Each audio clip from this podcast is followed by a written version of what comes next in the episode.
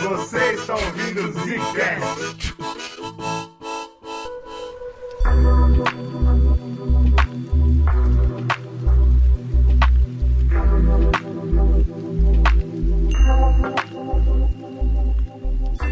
Está começando mais um Zcast no bagulho. Quem fala é o Bruno, o macaco d'água.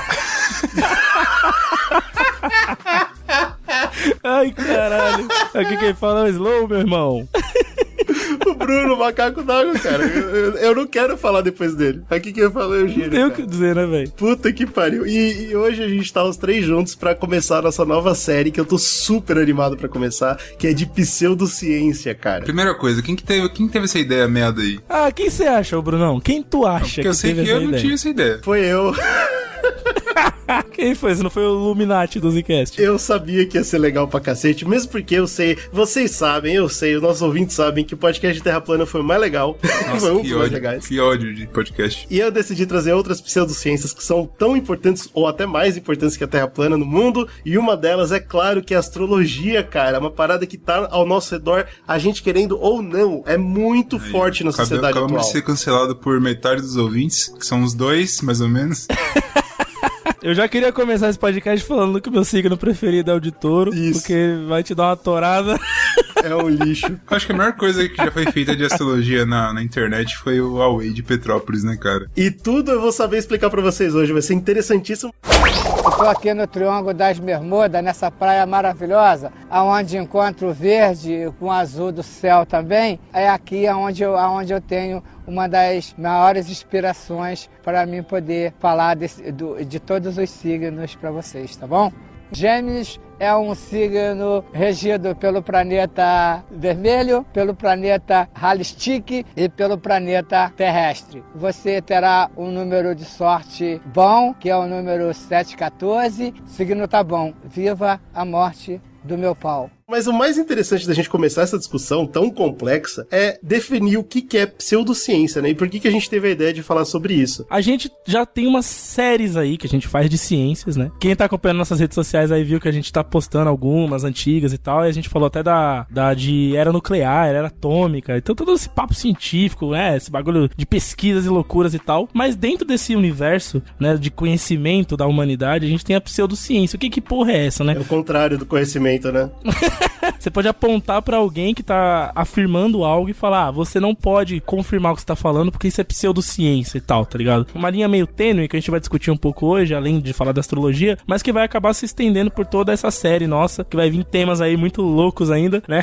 que basicamente é, tem um cara chamado Sven Hansson, esse cara lá, acho que é da Suécia, e ele fez uma enciclopédia da filosofia de Stanford. Nossa, já, já desrespeito o cara já. O cara fez a pseudociência, é isso que ele fez? Ele, ele escreveu, ele definiu, ele deu a melhor definição, que pseudociência é qualquer tipo de informação que se diz ser baseada em fato científico, ou mesmo tendo qualquer alto, né, se diz ter alto padrão de conhecimento, mas que na verdade não resulta na aplicação dos métodos científicos. Ah. Então ele conseguiu resumir bem, né? Você diz que algo é comprovado cientificamente, Mas mas, a ciência provar. não consegue provar isso cientificamente. É, é tá simples assim. Se você não consegue provar, é pseudociência. O que é importante essa definição, porque com isso você consegue tirar aspectos dogmáticos da discussão. Então você tira a religião, por exemplo. É. Que antigamente a religião era uma coisa muito complicada nesse tema, porque né, a ciência atacava com todos os paus e pedras, falando que simplesmente não tem como você corroborar algo que não tem método científico. Dentro do comportamento dogmático, esse método científico de nada interessa, de nada se aplica, certo? Então, na verdade, você consegue mesclar melhor essa discussão quando você coloca, ó, então na verdade a ciência não se prega de argumento científico para dizer que é verdade, né? Ela se prega da fé. Agora, o que se está pregando de argumento científico é a astrologia, por exemplo, né? Ela diz, ó, nós temos todo um estudo pá, que corrobora essa parada, mas na verdade a ciência não consegue corroborar essa parada. A gente falou muito, né, disso, de é, você tem que ter, como chama? É, repe- né, não é repetibilidade, mas você tem que ser capaz de recriar. É reprodutibilidade. Reprodutibilidade. Tem que ter, caso contrário, não funciona. E, e a gente hoje vai discutir como não existe isso na astrologia, mas eu acho que tem uma Tanto coisa. é que ele mesmo ele coloca na definição, ele coloca assim, assim, normalmente uma pseudociência, ela carece de provas e plausibilidade, né? Então é, são aquelas provas que, tipo, você consegue fazer exatamente o que você falou, né? Você consegue, pô, isso aqui realmente se replica. Eu acho que o nome diz muito. Pseudo.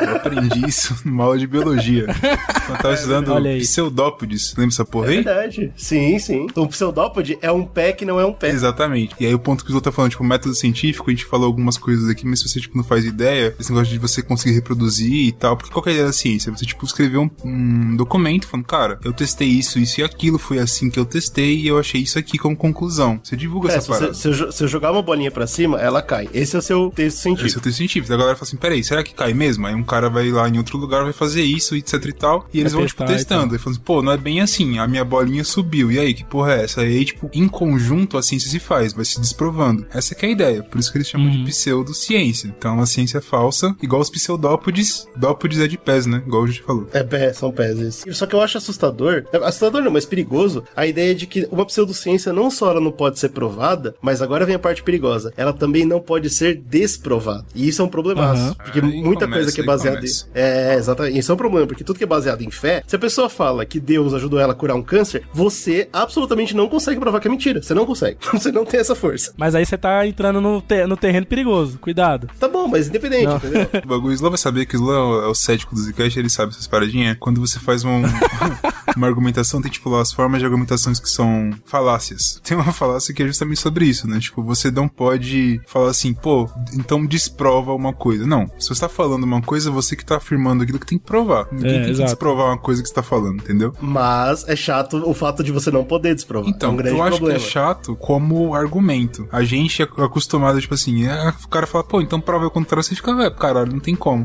Mas quando Não você dá acordo. para pra pensar racionalmente, não faz o menor sentido. Cara, você que tá falando, você tem que falar. Você tá falando que a bolinha tá pra cima, joga É, pra cima é, aí. é, mas esse- esse- o ponto que eu tô falando é real- realmente em cima da religião, tá ligado? Quando a pessoa fala, Deus me ajudou a curar essa doença, isso não é pseudociência. É, porque não é, é fé, científico. é Ele fé. não tá falando de ciência. Ele tá falando de fé, então não tem a ver, tá ligado? É Por isso que é, é- é realmente é muito difícil, porque o que tá mais próximo da ciência é pseudociência. É, é, normalmente tá mais próximo. Então, Então- por exemplo, muita coisa que já aconteceu antigamente, que hoje é científico, antigamente poderia ter sido taxado de pseudociência, certo? Então, e aí tem outra coisa que desde antigamente eu acho que é uma coisa muito perigosa, que aí anda mãos dadas a pseudociência com a fé, ou com a religião, o que quer que seja, que é o fato dela ser uma, na- pelo menos na minha opinião, e eu acho que vocês vão concordar, é só mais uma faceta do ser humano se achando muito importante, da gente se achando é, o- os deuses do universo, que todo o mundo rege ao nosso redor. Então, por exemplo, existe, existe um deus foda que ele cuida de mim. Ou, no caso da astrologia, o fato do, tipo, o Sol, ele tem efeito direto em mim, Mercúrio tem efeito direto em mim. Eu sou o centro do universo. Essa é uma parada doentia. que Eu acho que também É, é o antropocentrismo, um bagulho assim. é, um né? grande problema também que, eu acho que as duas engraçado? carregam. Porque, tipo, não é que não tenha. O sol tem efeito. Se você não tomar sol, você Não, não, não, tem claro. vitamina, você se fode. Eu acho que o problema é achar que tem efeitos em coisas que não fazem o menor sentido. Tipo, Sim, é uma Ah, loucura. o Sol, como o Sol não está, não está em, como que é que você falou aí? Em Capricórnio e Capricórnio. eu sou, não sei, não sei também fazer isso, mas eu sou, sei lá, o que que eu sou. Então quer dizer que agora minha vida vai ser infeliz. Não faz sentido nenhum, tá ligado? Mas nós vamos falar sobre todos esses aspectos no programa de hoje, né? Vamos comentar sobre decisões que se tomam e personalidade na psicologia, até questões mais físicas, né, também. Inclusive o GG vai ensinar a gente a montar uma pastral, não é Eu isso, vou, GG, eu vou ensinar, eu vou ensinar, se Caralho, prepare. que medo. Então vambora. A astrologia é sempre vista como uma falsa ciência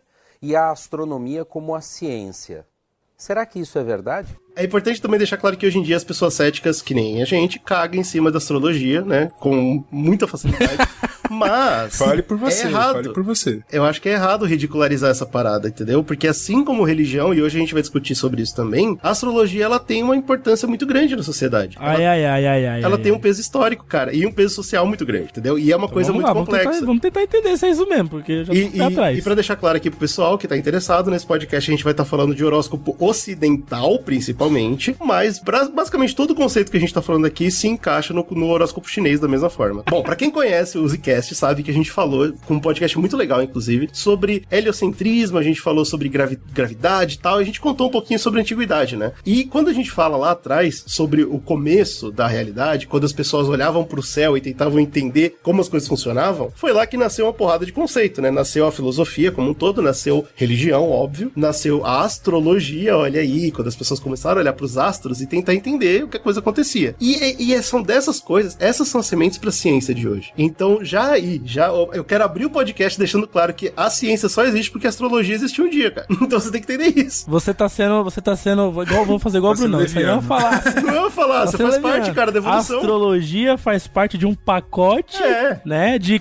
de estrutura de conhecimento antiga, que sim, que começou aí a, a gerar, né, a, a, vamos dizer assim, um foco no conhecimento da natureza, né? Então, tudo fez parte disso Não, que eu tô mas, ó, dizendo, entendeu? eu acho não que Não é a astrologia que salvou a É, eu ciência. acho que a parada é o seguinte: Foi um o ser passo. humano viu os astros, certo? Coisa Isso, normal. isso mesmo. Igual eu vi a pedra. Falou, "Oh, isso aqui é uma pedra? O que é uma pedra? Aí começa a filosofar. É Isso, ideia. exatamente. Viu os astros e tentar Certo. entender várias coisas. Tanto que, tipo, a gente vai comentar, acredito eu, que a astrologia e a astronomia, como uma ciência, não uma pseudociência hoje em dia, as duas coisas nasceram juntas, era a mesma coisa. Então, é isso que eu disse. Tudo nasceu junto. Nessa época, isso era física, era matemática, era tudo, cara. Então, mas aí tudo, né? Até coisa que era ridícula era tudo junto. Sim, a parada, exatamente. tipo, né? Como que vai se A desenvolver. recíproca é verdadeira também, né? Porque coisas que eram tidas como mais místicas acabam se tornando científicas também. Então, Pois é, muito louco. era uma salada. No começo, o ser humano olhou pro mundo, quando ele percebeu, caralho, tem um mundo aqui em volta de mim. E, aí E era uma agora? salada de conceito, né? Exato. E Então, agora, e- fudeu. A gente tem isso desde a Babilônia, cara. Escritos e, e- e provas, né? Aham. Que essa galera já É olhava antigo pras pra estrelas. cacete, né, E velho? tentava prever o movimento das estrelas, porque era isso que você podia fazer, entendeu? No ano você via aquele ponto vermelho e no outro você via de novo, você tentava entender, ué, por que que tá lá de novo, tá ligado? que, sei lá, em tal época, tipo, você acaba separando, por exemplo, as estações. Então, Isso tipo, mesmo. isso é bom pro plantio, isso é uma coisa pra vida útil, e a explicação dada era uma explicação mística. Isso se transformava em lá, por exemplo. o Brunão acabou de deitar, exatamente. Acho muito legal a- o, o passo que o ser humano dá depois de quando ele começa a se localizar pelas estrelas, por exemplo, em navegações, né? Isso é Exato, muito cara, foda, né, entendeu? cara? É muito importante pra gente. E é claro que a gente tava tentando entender isso. Então, esse, esse exemplo que o Brunão deu é o mais claro de por que existe astrologia. O cara olhava, vamos dizer de novo, aquela estrela vermelha no céu, e ele olhava pras plantas, elas cresciam, tá? Aí daqui a alguns meses, não tinha mais aquela estrela no céu e as plantas não cresciam. Ele não tem a capacidade de entender que a Terra tá girando, que a gente tá em outra estação. Então, a conclusão óbvia é: é graças àquela estrela que meu- minhas plantas crescem. Ela tá tendo uma causa direta. E, e pode ser, pode nem ser, pode não ter nada a ver, entendeu? Mas assim foi começando a criar essa relação de causa e consequência que não era real,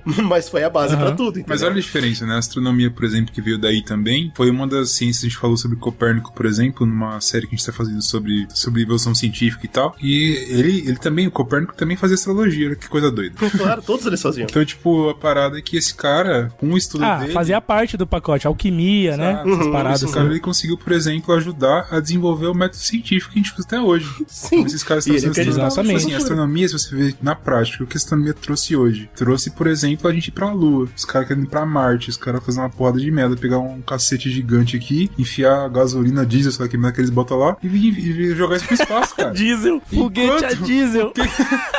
Brunão, Brunão, se você inventar um foguete a diesel, você vai ficar Cara, rico, sou- bicho. Vai lá, velho. Deixa comigo. E, e agora, porra, o que, que a astrologia trouxe? Nada, ela ficou parada no tempo. Né? Olha Parece que, que é tipo um injustiça. resquício. Mas aí, Isso é uma injustiça. Se você entrar no raciocínio do GG, tipo, a astrologia lá nos primórdios, ela trouxe A astronomia. o impulso, né? Porra. Pra gerar as coisas. O problema é quando você pega algo que já ficou pra trás e quer trazer pra hoje. Esse é o É, problema. exato. Por quê? Porque é exatamente esse raciocínio que eu acabei de explicar pra vocês de causalidade, né? De tipo, a estrela fez minha planta crescer. Como que isso evolui pro nascimento de uma pessoa, por exemplo, né? Porque hoje a gente vai falar de horóscopo. Como que essas estrelas afetam su- sua personalidade. E a ideia é que, né? Isso é óbvio que a gente imagina, mas o Neil deGrasse Tyson, né? Que é, um, é uma, mais uma celebridade do que um cientista, ele fala em uma das entrevistas que eu peguei pra pesquisar, ele fala, imagina que, nessa época, quando tava lá Marte no céu, né? Marte aparece no céu normalmente no final do ano, por volta de dezembro pra gente aqui. Então imagina que tava lá Marte no céu. E aí imagina que você tava numa vila que só tem pé de ameixa. E ameixa só dá no final do ano, certo? E aí você tem o Marte lá no céu e as ameixas dando. Então você fala, pô, graças a Marte tem, tem ameixa. Só que também tem lá uma criança que cresce numa família que tem bastante fruto e essa família tá mais presente. Eles precisam sair menos pra caçar. O pai não tem perigo de morrer tentando caçar um animal, ou a mãe também, whatever. Essa criança, ela vai ter um berço, uma, uma infância diferente, os primeiros meses de vida dela vão ser diferentes do que uma criança que nasce meses depois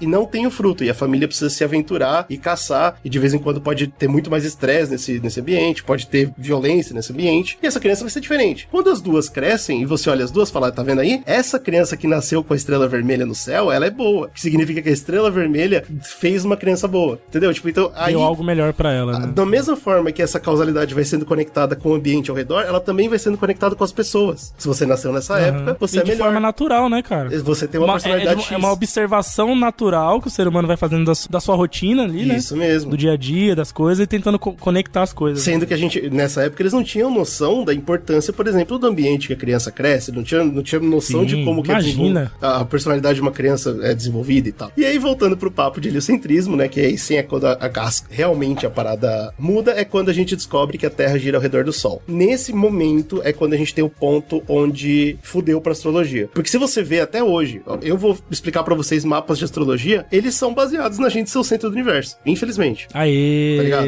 legal. Tipo, é, é Legal, bem claro bacana. que isso foi pré-heliocentrismo, entendeu? Então, Mas inclusive eu tava vendo, dando as minhas pesquisadas aí dentro do cenário de astrologia, né, na internet, e eu encontrei alguns artigos de astrólogos que defendem a mudança do horóscopo, justamente por conta dessas mudanças. então, mas isso é a galera de hoje em dia. Porque, então, eu queria frisar, porque, tipo, isso que o GG tá falando, de, de maneira como era interpretado naquela época, é interpretado até hoje. pois é. Da mesma forma. É mais de 4 mil anos de, de estudo parado, tá ligado? Repetido. E aí que é o que já não, ponto. não serve.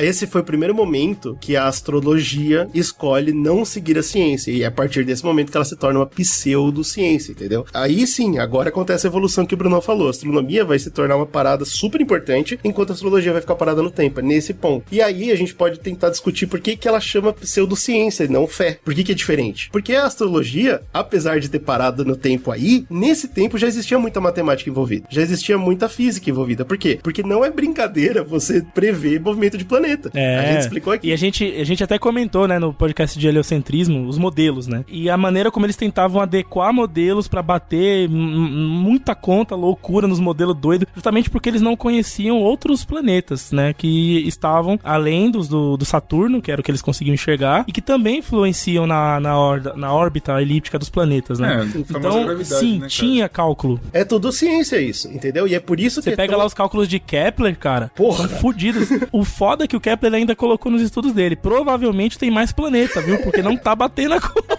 O cara, ainda, o cara era tão fudido que ele ainda descobriu os planetas que ele não conseguia ver, cara. Isso Entendeu? também é matemática. Esse é o coisa. problema. Então a gente tem uma, esse estudo que usa cálculos exatos, matemática exata, pra desenvolver conclusões não exatas. Tem até uma dúvida mesmo. Tipo, por exemplo, acho que Urano, eles não sabiam que existia Urano. E Urano, acho que foi descoberto, inclusive, pela, pela falha da conta. Cara, a conta não bate. Aí tudo bem, eu sei que é uma coisa exata, mas se não bate, quer dizer que o cálculo tá errado. Não é exato. Se o cálculo tá errado, tem duas coisas. Ou você tá fazendo errado, você errou. Exato, exato. Ou você não tá tendo nas suas, nos seus parâmetros, tá faltando alguma coisa, que é o que você falou. Pra mim, tá é tipo faltando assim, um planeta cara, que eu não é um cara vejo. tá jogando futebol, ele vai bater o pênalti, ele chuta muito longe do gol e ele comemora, entendeu?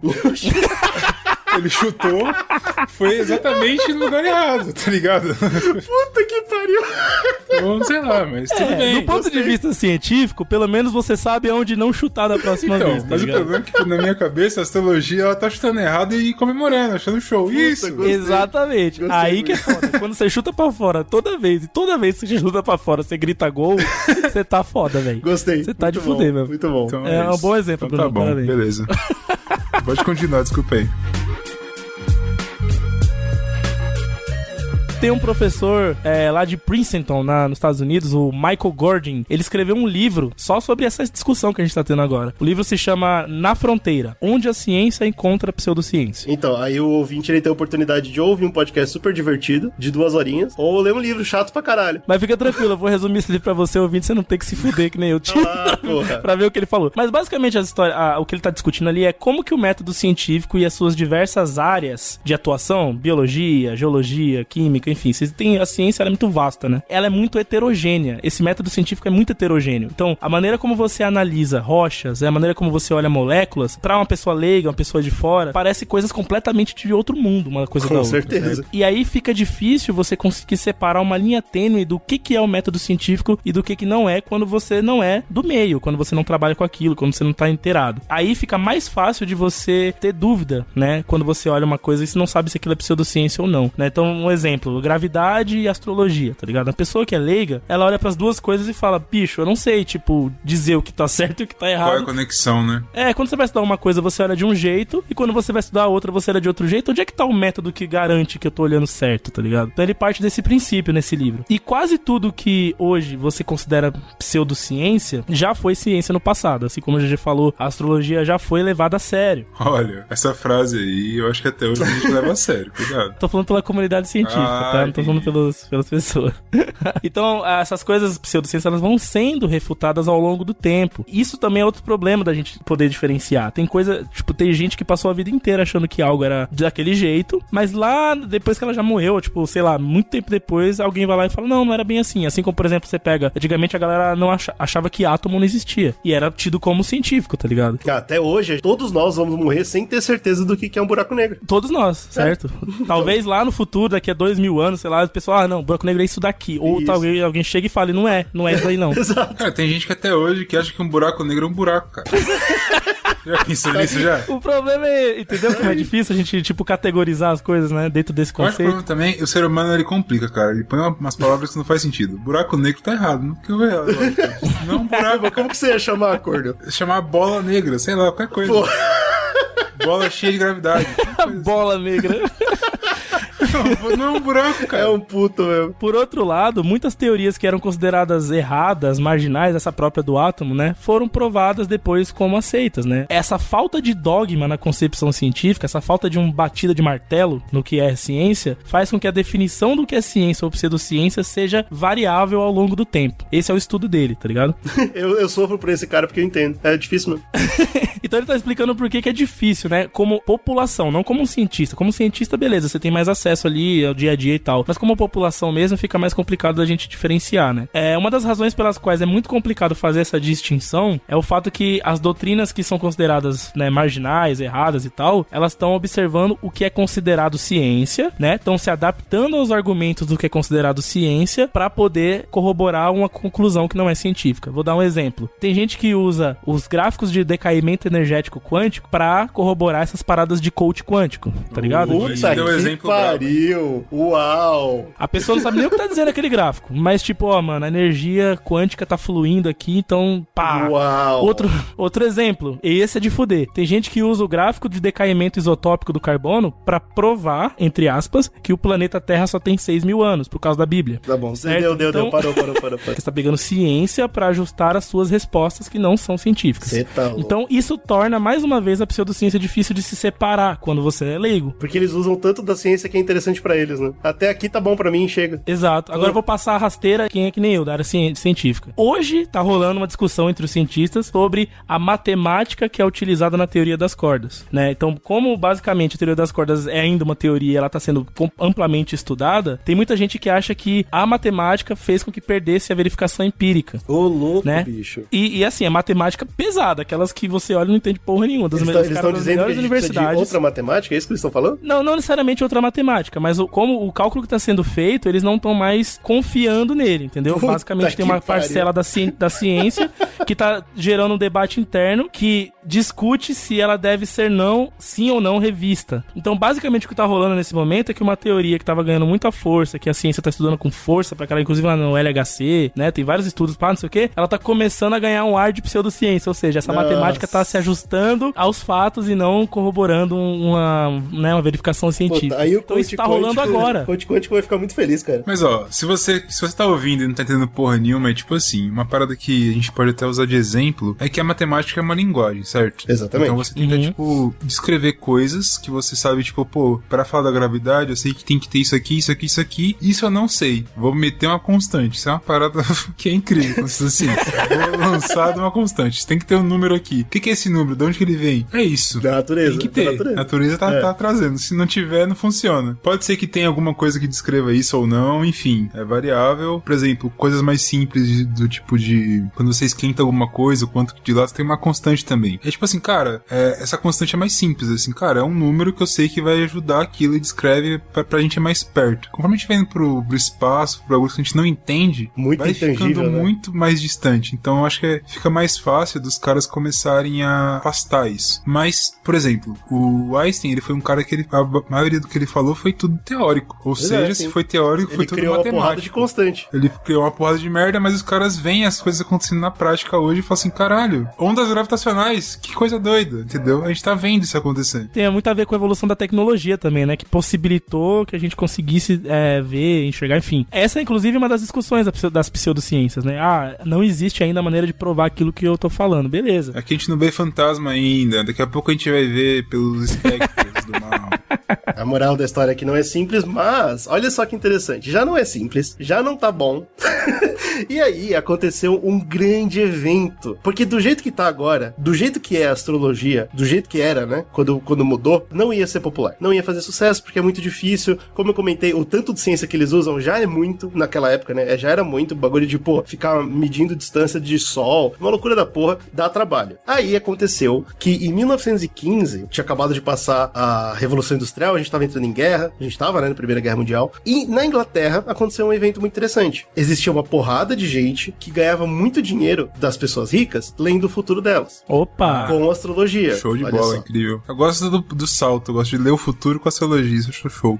É assim que era feito. E aí o que acontece é que ah, o governo inglês, preocupado com a guerra e querendo que as pessoas parassem de ser abusadas, eles decidiram passar uma lei que proibia a leitura de futuro. Acontece que um cara que tava ganhando muito dinheiro com isso, que era William Frederick Allen, ele ficou muito chateado, porque ele foi processado, ele quase foi preso. Ele falou, pô, esse é meu ganha-pão, cara, eu preciso muito ler o futuro das pessoas. Então ele teve a brilhante ideia. E se eu transformar numa coisa mais simples, e ao invés de ler futuro, Ah. eu só te dar uma dica da sua personalidade? Olha. E foi aí que ele pegou Ah. a astrologia, que era extremamente mais complexa, e eu vou explicar pra vocês porque é, viu? A gente vai chegar lá. Mas ele reduziu muito. Ele falou: eu só eu vou definir, eu vou facilitar a sua vida só falando da sua personalidade, só com o seu signo, signo solar. E eu vou explicar o, que é signo solar, nem, nem esquenta. a cabeça. Vamos chegar lá, uma coisa por vez. Mas nesse momento, ele, a, a astrologia evoluiu, né? Ela, na verdade, evoluiu pra trás, vamos dizer assim, porque ela se tornou mais simplificada. Antes, ela determinava eventos, e agora ela pa- passou a determinar ah, personalidades. Antigamente, você ia pra um cara desse pra perguntar quando você ia morrer, se seu carro ia bater, essas paradas. Uhum. E agora era mais pra, tipo, como eu sou, como esse cara é, eu posso, tipo, me casar com ele e tal. E aí, essa foi a grande sacada do William, né? Então ele, ele decidiu que o signo solar era o suficiente, ele muda o nome dele, olha só que loucura, o cara era tão charlatão que ele mudou até de nome. Ele passou de William Frederick Allen pra Alan Leão, adivinha por quê? Porque os- o, signo dele era leão. Olha aí, quem diria, hein? E só com esses 12 signos, que são os signos do zodíaco, que a gente conhece tão bem, a astrologia simplificada se tornou um fenômeno. Porque era super fácil de ensinar, era super fácil de ler, todo mundo conseguia ler essa parada, e era fácil de vender. Os jornais começaram instantaneamente a publicar horóscopo pra cima e pra baixo. Por quê? Porque nessa época era isso que dava view. Esse novo interesse, ele tinha gente que achava que ele afetava o comportamento da população, certo? Porque se tornou uma fed. Tipo, todo mundo tava, tava lendo essa parada. E afetou tanto o comportamento da população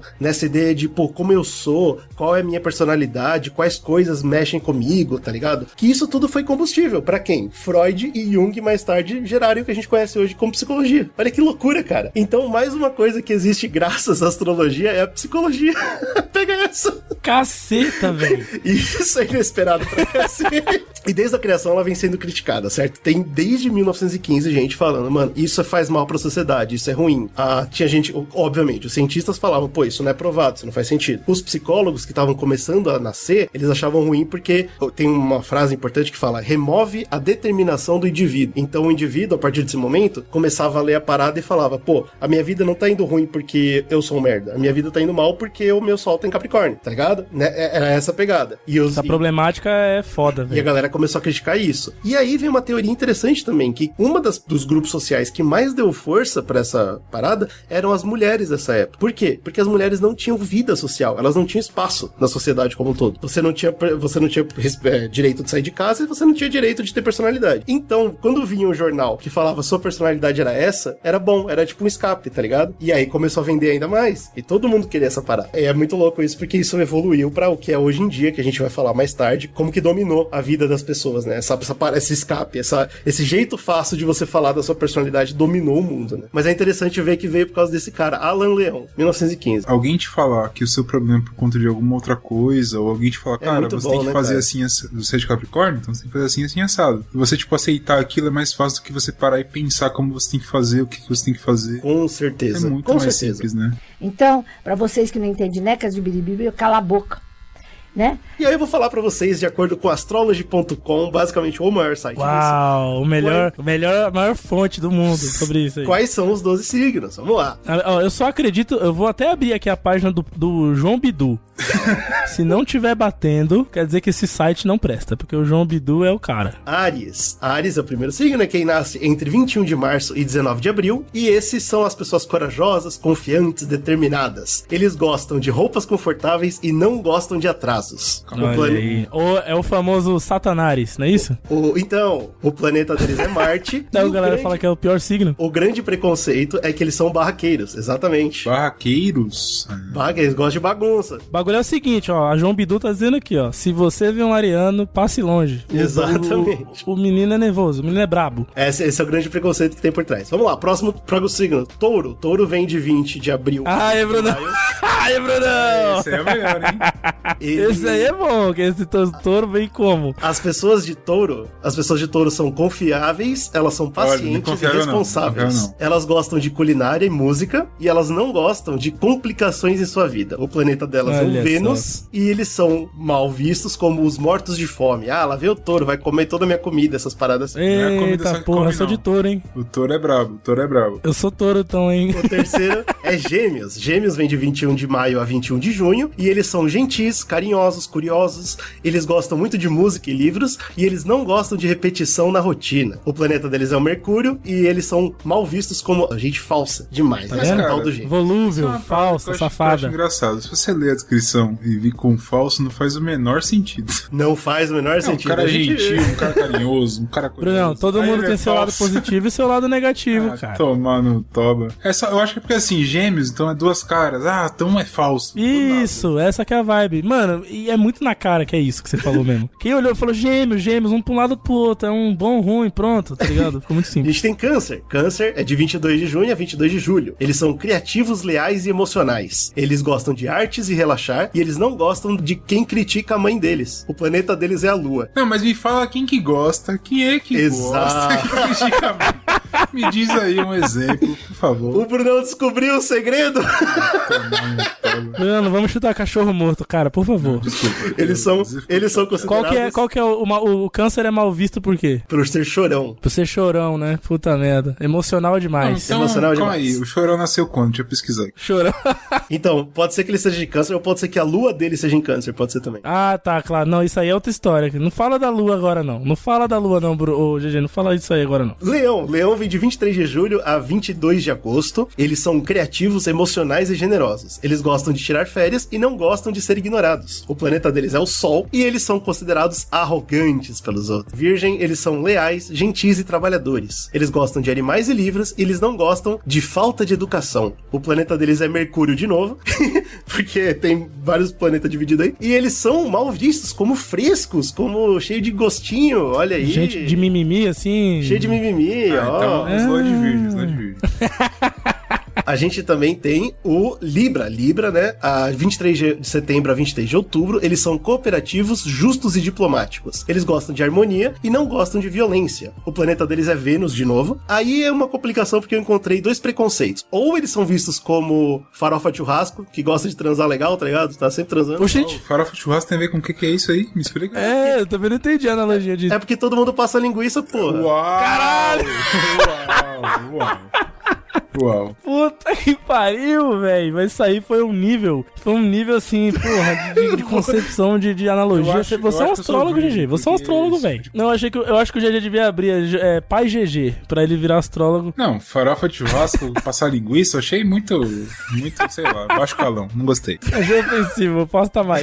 Gosta mais. Ou, esse que é o problema. Eu vi que algumas pessoas consideram que é de Libra muito transudo ou muito fofoqueiro. Ah, então recebe a linguiça e conta pros outros, é isso. Pode ser, pode ser que Uau, seja isso. Coisa incrível. Pode ser que seja isso. E aí, só que aí quem vem? Vem escorpião logo em seguida, de 24 de outubro a 21 de É novembro. traíra, Esses traíra. são corajosos, Escorpião é traíra, certeza. Isso aí tem o, rabo, o rabão pendurado pra trás pra machucar os outros. corajosos, teimosos e leais. Eles gostam de Não, Léo, e não, não, gostam O cara de que fez isso aí tá errado, desonestidade. tá errado, tá errado. Tá errado, completamente errado, não faz sentido nenhum. O planeta deles é o Plutão. e aí, é esse que é o problema. Putão?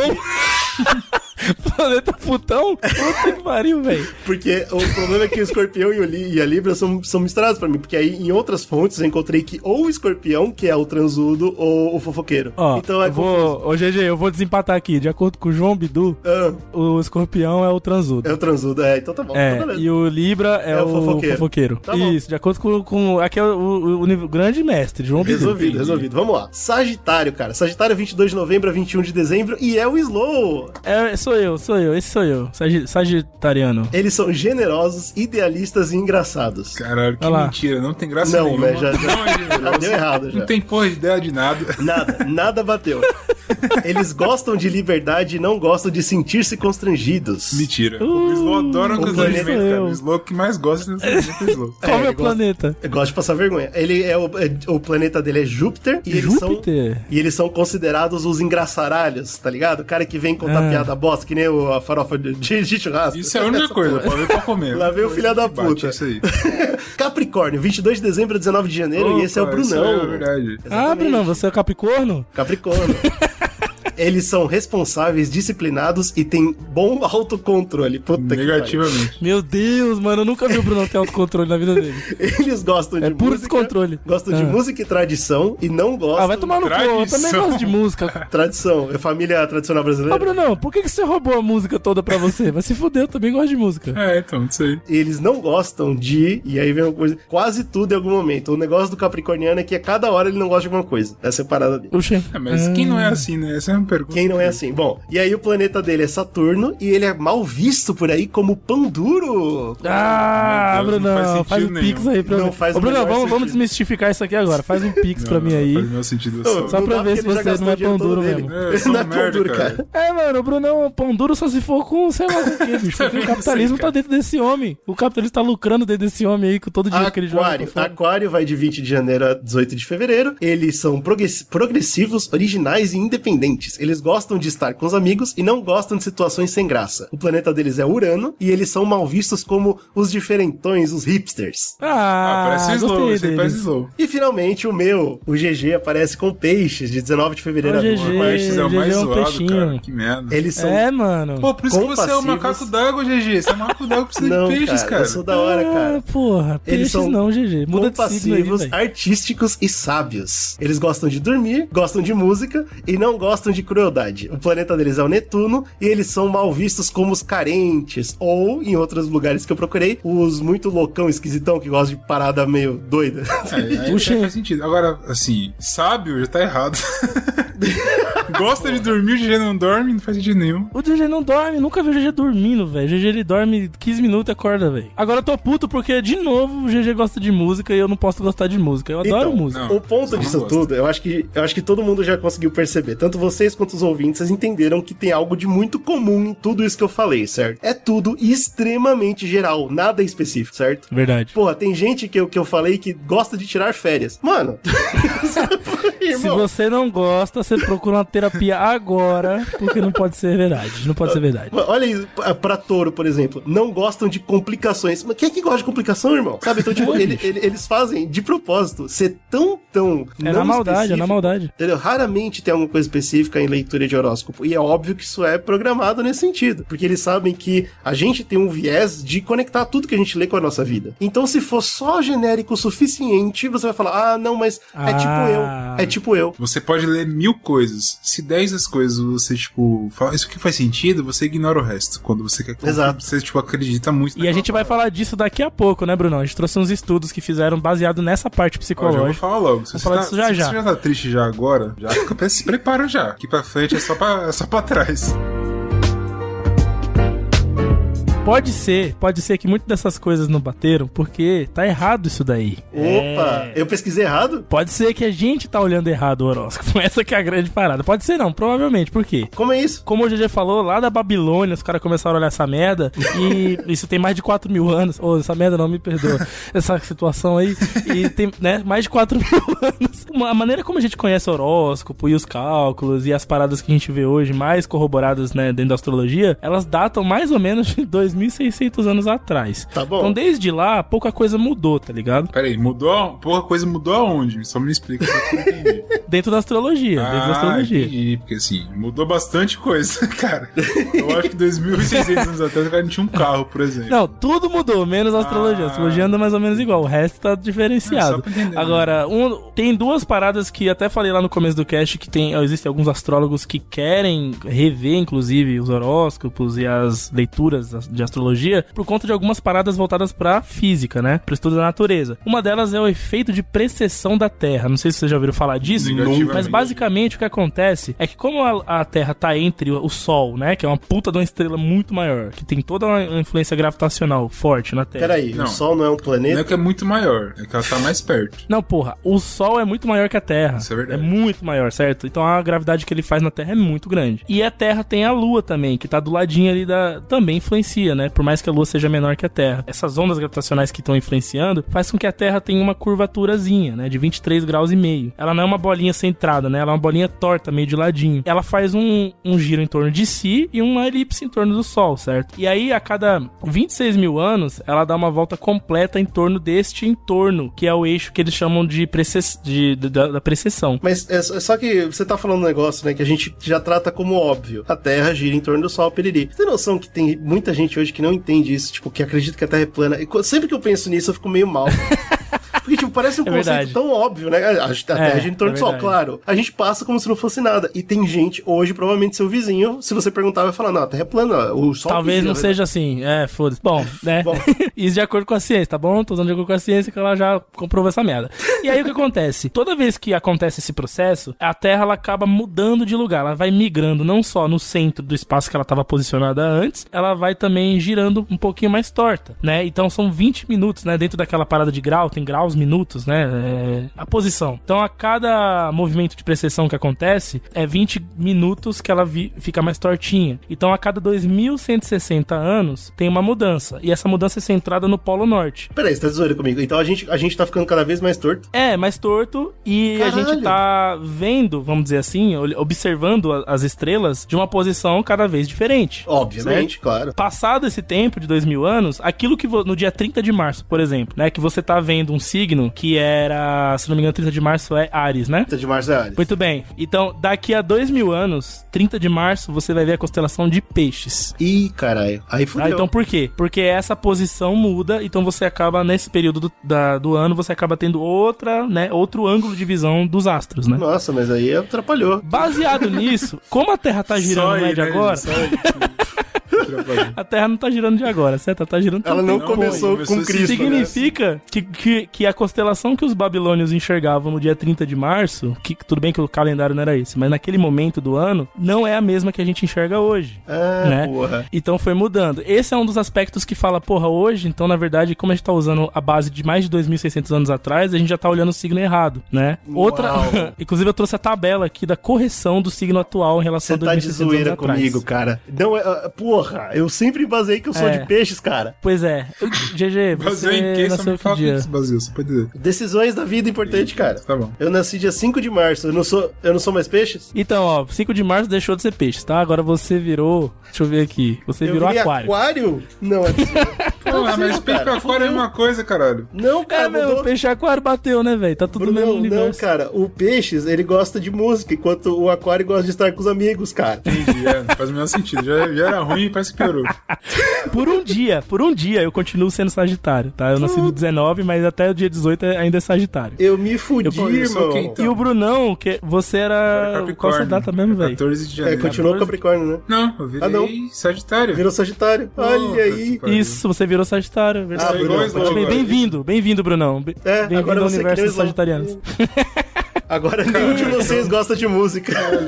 Agora é o seguinte, agora eu vou fazer outra parada. Vou quebrar essa nova tabela que eu trouxe pra você. Ah, você tá de, novo. brincadeira comigo. Porque em 1995 teve uma astrônoma chamada Jacqueline Mitton, Hum. da Sociedade Royal Que ela Society mitou. né, de Astronomia. Oh. Ela me- Ela descobriu uma nova constelação, bicho. A décima terceira, Que cara. pariu. Porra, Cavaleiro do Zodíaco É, podia aí- ter mais aí uma, Fode uma casa, completamente o horóscopo. Nossa, eles podiam muito refazer o desenho agora, né? Não, tá bom já. Essa constelação é chamada de Ofiuco. Nossa, mas, Fiuk? Puta que pariu. Chato Fiuk. pra caralho. nossa, mas que escolha bosta de nome, hein, mano? Alguém dá um, dá um telefone aí pra Jaqueline. A Jaqueline já morreu, né? Faz tempo, imagina. Não, porra, ela descobriu em 95, ela deve estar viva. Ô, ô, amigão, já faz 30 anos isso, viu? Ah, bicho, não é possível, será? não quero pensar nisso, não. Bom, a parada é, o Sol passa em Ofiuco lá no final do ano. É, parece que... Deixa eu ver aqui, eu não tenho a data exata aqui Puta agora. não merda. Brunão. Será que eu Mas sou ela quebra. Talvez eu e, e o Brunão sejamos de Ofiuco, na verdade. Puta Ah, aqui ó, aqui ó. Ela, o Sol passa nessa constelação entre 22 de novembro e 21 de dezembro. Então sim, Bruno, é, eu sou o Fiuk, o Brunão não. Você é Fiuk, então. Mas parece, chato Eu sou Fiuk, caralho, é, exatamente. Puta, o Brunão queria muito ser Fiuk, eu tô ligado. Não, não, velho. não. Bom, Tô de boa. Esse é, um- é- é mais um dos motivos pelo qual os, muitos astrólogos tá hoje errado. querem redesenhar o horóscopo, né? É claro, "Mano, peraí, pelo amor de Deus, né, velho? Mas é óbvio que tem que desenhar. Mano, se você quer manter a loucura, o mínimo que você tem que fazer é atualizar o bagulho, velho. Meu Deus. O foda. o meu problema não é nem tá errado. O meu problema é ter uma décima terceira. Isso acabou comigo, velho. Puta que pariu. 13 é o número, Não, o você- número divino, cara. Puta, então é isso aí, galera. Infelizmente, vocês vocês já entenderam, 2022 é 13, não tem o que fazer. É, Uau. Mas vamos lá, então.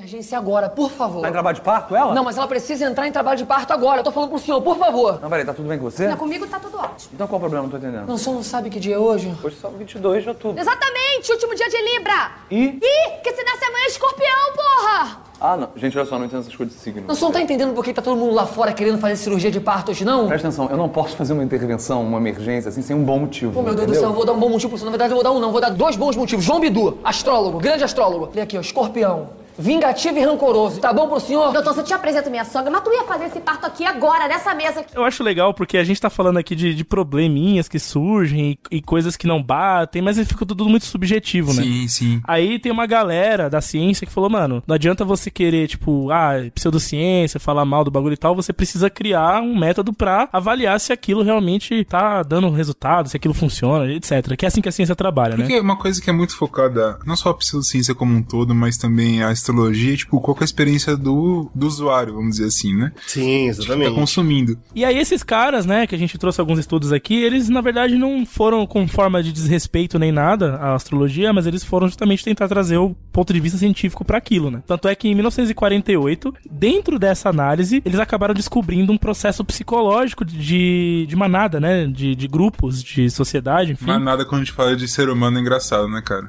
A gente manda, Eu "Ó, gosto, eu São gosto." uns animais, vocês não sabem de nada. Eu gosto Então, de mas aí disso. você imagina o quê? O povo da astrologia fala, ah, eu sou um touro. Isso aí não, não é manada É, mesmo. tudo bem pros caras, tá tranquilo. Mas aí eles descobriram um cara chamado Bertrand Forer. Ele, inclusive, o nome do efeito é chamado efeito Forer, em homenagem a ele e tal. O que, que ele fez? Ele foi na universidade dele lá, ele catou os alunos dele, pegou vários alunos, falou: ó, o seguinte, eu vou dar pra vocês um texto que eu escrevi baseado numa análise que eu fiz de você, né? Que eu te conheço, é meu aluno, vou escrever uma parada aqui sua pra você e tal. E você vai dar uma nota de 0 a 5 do quão isso te representa de fato, tá ligado? Do quão a análise que eu fiz de você é boa. Só que ele, ele dá o mesmo texto pra todos os alunos. Olha aí. Porra, olha. Cara, mó filha da puta. Só que ele não fala isso. E o que acontece? A média das notas foi 4.26. Ou seja, a grande maioria da galera falou, porra, isso aqui realmente tá batendo comigo, tá Me ligado? representa. Exato. E aí depois ele falou, ó, tá vendo? aqui tem, uma, tem um negócio interessante a ser analisado. No momento, ele parou aí. Em 48 ele parou aí, porque ciência é um passinho de formiga. Cada um colabora com o próximo, né? E ele parou aí. Ele falou, ó, tem algo a ser analisado aqui no ponto de vista psicológico. Interessante, né? Mas a, a comprovação no final das contas que ele fez é que eu consigo montar um texto em que a maioria das pessoas se identifiquem. Se vê. Isso, exatamente. Foi isso que ele comprovou. Sim, em 68 tem um estudo, esse daqui eu acho que é um dos mais bacanas que eu vi, velho. Esse estudo é muito show. Em um jornal lá, se eu não me engano, foi na França. O cara lançou um artigo lá falando assim, galerinha, aqui ele não tá focado nos estudantes dele. Eu vou falar quem que ele é. Mas ele focou assim, cara, todo mundo aí que tá nesse jornal, me manda seus dados, que são os dados que são necessários pra fazer o mapa astral, as porra lá. Uhum, que eu conheço. vou lançar, Sei bem. vou lançar a boa, é, você me manda uma cartinha e tal, e eu vou te responder mostrando essa parada. Qual que é o resultado? Tá. 150 pessoas participaram, que é um número ok pra um estudo. E a galera respondeu, 150 pessoas, ele foi lá e fez a cartinha, só que qual a parada dele? Ele pegou um mapa astral, não das pessoas que mandaram, ele ignorou os dados das pessoas, e pegou um único, tá ligado? Uau. Aham. Mais ou menos parecido com o que o Forer fez, Parecido. né? Pegou mesmo. Só que esse único que ele pegou também, ele foi muito, muito incrível. E aí ele mandou pros caras, Blau. E a galera respondeu. Não, 94% das pessoas falaram assim, cara, me identifiquei, essa porra sou eu mesmo, caralho, você é bom demais, no cacete e tal. Certo. E 90% falou assim, meus familiares leram e falaram que sou eu mesmo. Então, tipo assim, além de ter, de ter a parada tipo, das próprias pessoas falarem que são elas, teve 90% dos tipo, familiares, pessoas que convivem com ela, que falaram que, ela, que era ela. Que é uma outra coisa, tipo, um adendo que tem aí no, no estudo. Só que qual que é parada? Além de ter mandado mesmo, ele mandou é, os estudos de um cara que nasceu, porque você tem que ter onde nasceu, a data, tem uma porra assim. O horário, né? O horário, não sei o que, de um cara que nasceu na França também, em, às três da manhã, no dia 17 de janeiro de 1897. Só que esse cara é um cara específico. Ele é um cara que ele se tornou um dos maiores psicopatas e assassinos em série louco, da meu. França. Cacete, Ele velho. fez a leitura Então ele cara. mandou o mapa astral de um psicopata Exato. e todo mundo se identificou com essa merda. Todo mundo. Praticamente todo mundo. 94% é quase todo mundo, né, cara?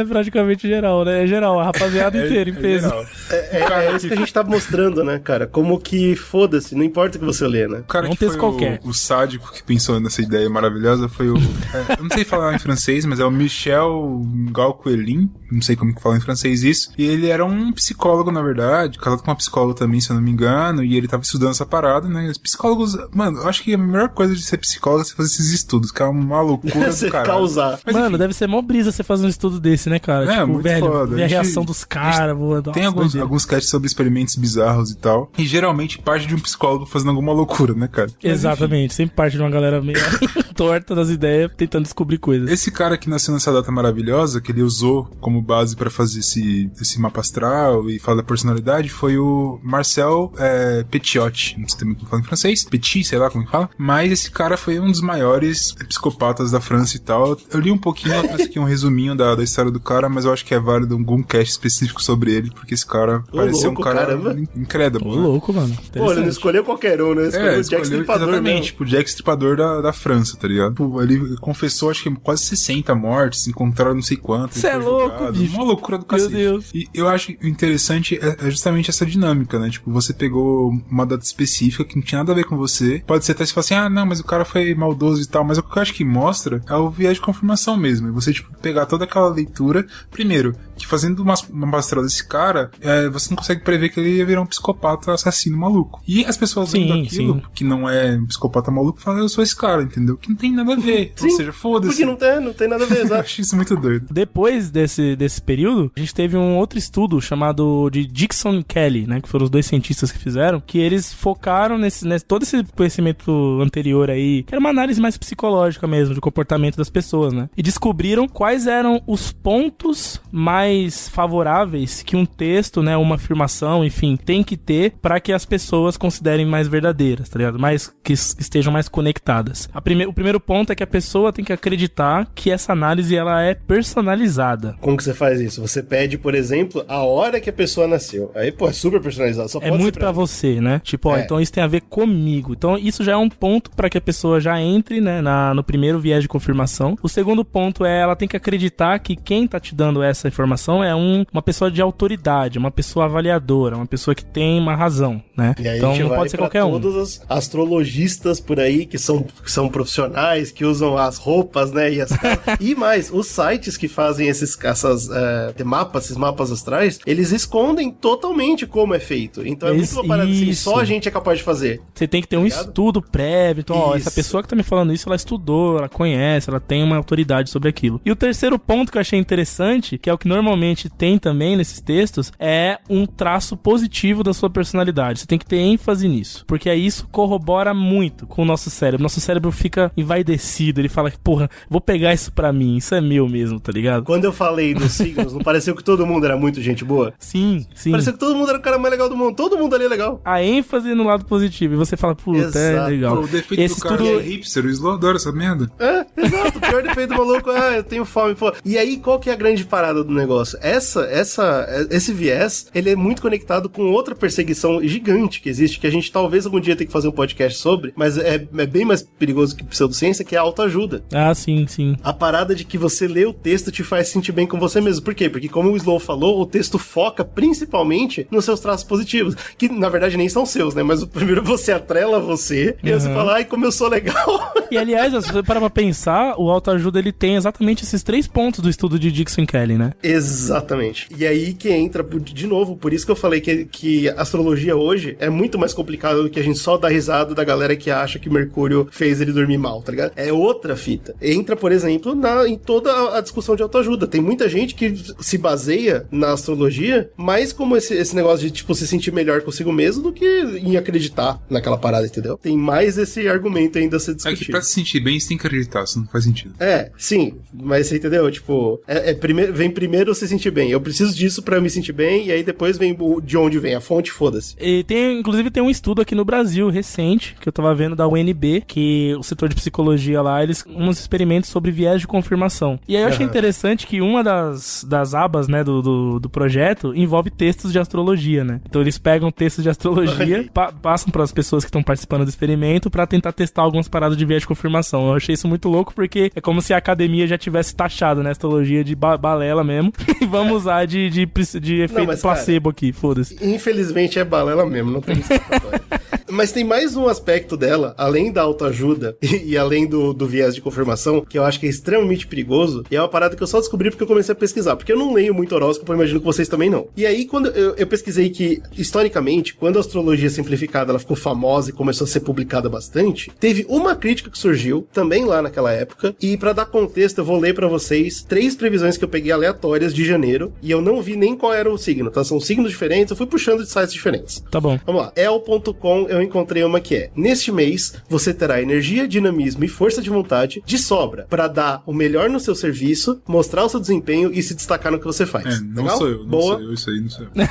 Tá bom, mas é animada, é boa, é legal. Tá bom, próximo. E no metrópolis.com, eu vi. Firme bem a sua cabeça no que você quer, no que faz mais sentido pra você. Com propósito, as coisas podem fluir lindamente, não só nesse próximo ano, mas também a longo prazo. Isso é óbvio, Legal? né, Beleza. cara? Porra, foque numa É, coisa é, que você quer fazer. Pô, é claro que vai dar um caralho. E aí, Brunão, finalmente, calma, Brunão. a última do meu horóscopo.com, que é. Ah, nossa, olha esse- é o nome Aproveite- desse site, velho. Aproveite essa energia para afirmar suas ambições e persuadir a sua hierarquia. energia. A acreditar em você e segui-lo. Você tem os meios. Não ne- negligencie nenhuma oportunidade de se destacar, na- de marcar os espíritos, seus interlocutores se sentem ouvidos. Marcar o espírito? Ah, não abuse de sua popularidade para você não perder mais do que você deve. Ah, Ih, rapaz. O que, que vocês notaram dessas três? Eu aí notei uma vou- parada, uma parada importante. Eu acho que os empresários estão pagando pra esses sites aí. Porque o que Acertou tem em de. O que tem de, de. Manda o funcionário trabalhar com força aí.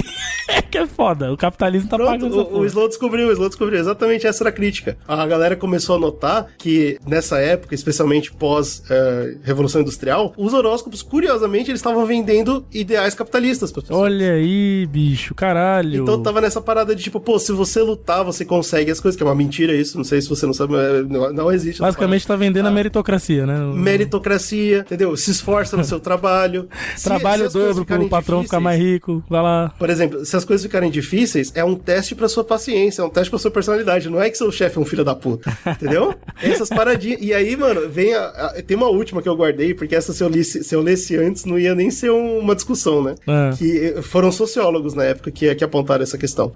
E essa maceta o ponto completamente. Eu peguei na G-Show. é- G-Show, Opa. vai tomando. G-Show. No que tange a vida financeira, o trânsito retrógrado de Vênus sugere que janeiro de 2022, como um mês de relaboração estratégica, em que pessoas de Sagitário se de- questionarão de que forma lidam com o dinheiro. Ouviu, né, E e, ela aí, precisa né? ser modificada. E agora vem ao que maceta o ponto. Ler ou fazer cursos sobre reeducação financeira são ótimas pedidas pro primeiro mês do ano. Literalmente, é uma propaganda. Caraca, É uma propaganda, é uma propaganda. É, Por causa dessa leitura, eu tenho certeza. Ó, eu vou falar um bagulho com pra você. Essa semana eu quase caí nisso aí, ó. Quase caí nessa. Não, tudo bem, isso é interessante. mas mais loucura é que né? eu tenho certeza que teve gente que entrou em coisa por causa disso. Claro, bicho. que Todo cara. sagitariano tá pobre, velho. Todo sagitariano tá pobre. Ele lê uma merda dessa, pronto. Ele quer ganhar dinheiro eu vou dar jeito. dinheiro pra um coach, entendeu? Puta que pariu, véi. Mano, isso- eu, eu nunca tinha percebido isso. Vende capitalismo, mantém você na rodinha. Isso é terrível. Então, Esse se é o lado- você é good Eu vibes, comprei, se comprei um é de curso esquerda, aqui, hein? Porque pelo que o Slow falou, eu sou Sagitário. agora. Ah, é verdade, É não. verdade. Comprei um putz. curso, hein? Ih, rapaz. Então, mas eu, eu queria chamar a atenção pro ouvinte. Se você é good vibe, se você é de esquerdalha, foda-se capitalismo Esquerdo e macho. acredita em horóscopo, você tá alimentando essa merda. Olha só que loucura, cara. Que O legal, né, horóscopo cara? faz parte do jogo, faz parte do jogo, do Como sistema. cancela Olha essa isso. compra aqui, cara? Eu gosto quando eu entro assim no Instagram de alguém, aí tá assim, fulano de tal, sagitariano. Aí tem a, a flechinha. Ah, pra porra, viu, cara? porra, não quero, não quero falar mais nada. Então, não. agora, agora avisa pra pessoa que ela faz parte do joguinho do capitalismo. É, ela pode fala achar assim, que não, mas parabéns, ela hein, faz. Isso é assustador. Isso eu fiquei, honestamente, eu fiquei assustado.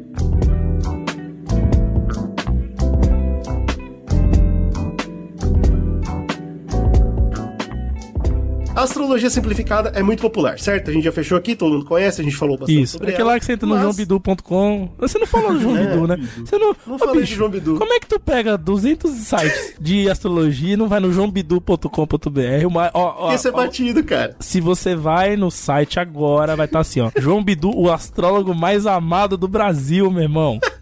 Meu irmão, o site do cara não é pra poucas, entendeu? Desculpa, desculpa, Slow, desculpa. Tem o Telegram do João Bidu. Você entra no Telegram do João Bidu, você recebe todo dia o seu horóscopo, meu irmão. Todo Entendeu, dia? porra? Ah, mas pro Todo dia, Brunão. Todo dia de manhã, seis da manhã, bateu o Telegram, vral. Toma aqui. Cara Trabalho o dobro filho, hoje, tá dizendo filho, lá. Trabalho no filho, cara. Traba- trabalho o dobro pra você ver se você tira férias aí. Vai lá. É foda, né, cara? Mas enfim. Ai, bom, eu, eu sei que, né, a astrologia simplificada é um sucesso. Isso a gente já entendeu. Sim, com Mas, certeza. lembra que eu falei que um dia ela foi mais complexa? Pois bem, Hum. eu, fogo no cu que tem, eu falei, pô, eu quero saber como é que é essa complexidade, eu quero aprender, cara, vamos, vamos atrás. E a ideia é que esse mapa da das constelações visíveis, né, que tinha lá na época da Babilônia, eles têm uma porrada de... co- Legal pra caralho essa afirmação. Isso é legal. Gostei. Tinha uma porrada de constelação, só que tem um caminho específico que o Sol faz no céu. E esse Certo. caminho que o Sol faz são as 12, que o Slow descobriu que agora são 13, certo? E daí, Show. e daí vem o signo Vamos ignorar, solar. vamos ignorar. Só que o signo solar. Então, basicamente, ele o signo solar é onde o movimento. é, a gente tem um movimento, né? Isso. Que é. Onde a gente vê o Sol. Ele é marcado onde a gente vê o sol. E aí ele, ele vai bater em 12 pontos, né? Agora a Ele gente vai é passar 13. por 12, agora 13 ah, constelações. E aí, e aí ele mês- bate nesse ponto exato onde ele bate no, no movimento, quando a gente vê, aí ele tem uma constelação associada àquela posição, é isso. Exatamente. É aí que a gente define quais são os signos. Tá, legal. E aí é o signo solar. Só que esse, essa parada, que é o que a gente, basicamente só o que a gente conhece hoje, é uma gota num balde terrível de informação. E aí eu comecei a ir atrás. Cada signo, ele não só é um signo, então, tipo, por exemplo, não é só peixes, mas cada signo também tem uma energia, que pode ser masculino ou feminino. Agora a coisa começa a ficar tão específica que seria óbvio que tá errado, entendeu? Se eles usassem muito. Porque, por exemplo, signos masculinos são extrovertidos e signos femininos são introvertidos. Uau, aí já é um porra. problema, É entendeu? muito bom, hein? Gostei. Mas dentro de cada signo tem um lado feminino e masculino? Não, É não, não. Ah, Só- tá, Só é. tá. Então, por exemplo, peixes é um signo feminino. Então todo mundo de peixe teria que ser introvertido. What the fuck? Introvertido? Introver... Todo mundo, obrigatoriamente. Se você nasceu em março, você é introvertido. Tipo, mano. tá ligado? A seleção de pessoas introvertidas nasceram nesse mês. Entendeu? Tem esse problema. Puta que problemaço. Então tem um mês aí que deve ser o puro caos. Qual que é o puro caos? Um mês. Os, os masculinos, claro. E aí a gente tem os elementos. Cada signo também tem os elementos, que pode ser fogo, água, terra e ar. E aí cada um deles está conectado a uma característica importante da sua personalidade. Então, signos de fogo tem muita energia. Signos da água tem muita empatia. Signos Pera da aí. terra tem muito cuidado. Pera, e signos pera, do ar tem muita Preciso de imaginação. detalhes. E o meu? O meu é o quê? Quer saber do meu? Vamos ver. É, bom, é o seu, no, é o seu velho ou o seu corrigido? Os dois, né? Eu tô pesquisando aqui, ó. Tô pesquisando. Signo de Hitler. Peraí, um momento. ah, meu Deus. Caralho. Ó, Ele não. só um momento. Hitler nasceu. Peraí. Aí o menino baixou o nível, né? Não, eu quero ver se ele nasceu num mês que foi o caos, né, velho? Porque faz sentido. Meu Deus, peraí, não. Não pode ser real. o que eu vi. Hitler é o mesmo signo do Gugu, velho. Caralho. ai, ai. Vou nem falar. O que fazer com essa informação, né, cara? Meu Deus. Não, porque o site que eu achei foram pessoas famosas do signo, entendeu? Ah, ah, Ares, hein? Ares, hein? Ó, são os perigosos, não é isso? Ares, ó. A Ares são Hitler era, briguentas. Olha aí. Hitler era de Ares. E Gugu liberado.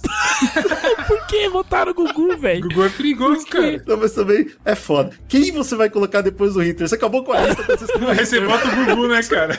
É óbvio, é óbvio aí. Meu Deus, Gugu Blackface? Será que é do Blackface? Será que é por causa ser. disso? Ah, provavelmente. Bom, pode ser, enfim, cara. é, é isso aí. Aqui, ó, Lula. Eu tô me divertindo muito, cara. Caralho, Lula é de escorpião, é aquele transudo, né? Gosto de. É o transudo, faz sentido também. Gostei, cara. Ó, Jesus é de Capricórnio. Ih, rapaz. Então Jesus é foda. viu? Jesus é capricorniano, Bruno, igual você. Quer dizer, né? Não, eu não sou Ah, mais, não, cara. Não cara. sei mais que eu sou. Ai, ó, o GG ele tem o signo do Osama Bin Laden Isso, show. Pô, e do Chuck aí- Norris. aí- Chuck Norris. Aí encaixou, aí encaixou. Pô, que desrespeito do cacete. Ah, eu, eu sou do mesmo signo que o Stalin e o Woody Allen. Puta que pariu. Pedófilo e loucão do caralho. Entendi. Ai, bom, enfim, legal, legal. Ó. Eu satisfiz minha, minha vontade, obrigado. Só pra você saber, Brunão, no seu caso, o seu signo ele é feminino, então você tem que ser introvertido, não Ah, importa. isso é verdade, eu sou introvertido, olha lá. Tô acreditando Ah, agora. O seu signo é da terra, o, o que significa que sua personalidade é regida por cuidado. Você é um cara muito cuidadoso. Muito Cuidadoso. Ih, rapaz, eu vejo, Bruno, quando ele toma aquela cachaça dele, que tô cheio de cuidado andando pelos cantos. Não, agora você vai gostar, porque na, a cachaça vai piorar muito, porque ele, é- ele tem a qualidade cardinal, que significa que ele é um cara que gosta de dominar. Ah, Verdade. dominante, papai, é. É, completamente. Tá aí. Ah, então. então bateu, e- então. Por quê? Porque vocês notaram, né? Eu falei das- dos elementos, que são quatro, e ainda tem as qualidades de cada signo, que são três, que pode ser cardinal, fixo e mutável. e aí é aquilo. Ah, E, tu- Se a e- e pessoa- esses parâmetros vão baseando no quê? É, horário de nascimento? O que que é? Slow, esquece essa merda aí, cara. Não, bicho, porque quando o cara faz um mapa astral, ele tem que, ele tem que chegar até o cardinal. Como é que ele chega até o cardinal? Então, não, ele não precisa chegar, porque isso é de cada signo, entendeu? É, é- já é, é fixo Ah, tá, é fixo. Cada signo é exatamente É. desse jeito. Ah, entendi. Por isso que eu falei que é bizarro, entendeu? Entendi. Então, por exemplo, o Brunão, ele obrigatoriamente é um dominador. Ponto É final. verdade, tem isso é verdade mesmo. Pegou certinho, bateu em cima, hein, cara. Legal, legal. Então, aí o cardinal fixo e imutável, basicamente, né? Como os nomes já indicam, é, é o ativo dominador, o passivo dominado e o mutável é o, é o cara que faz os dois. Não, não é isso, não. Uau. Não, entendi a diferença. Entendi, mas tá errado, cara. Acabou de falar que tá errado.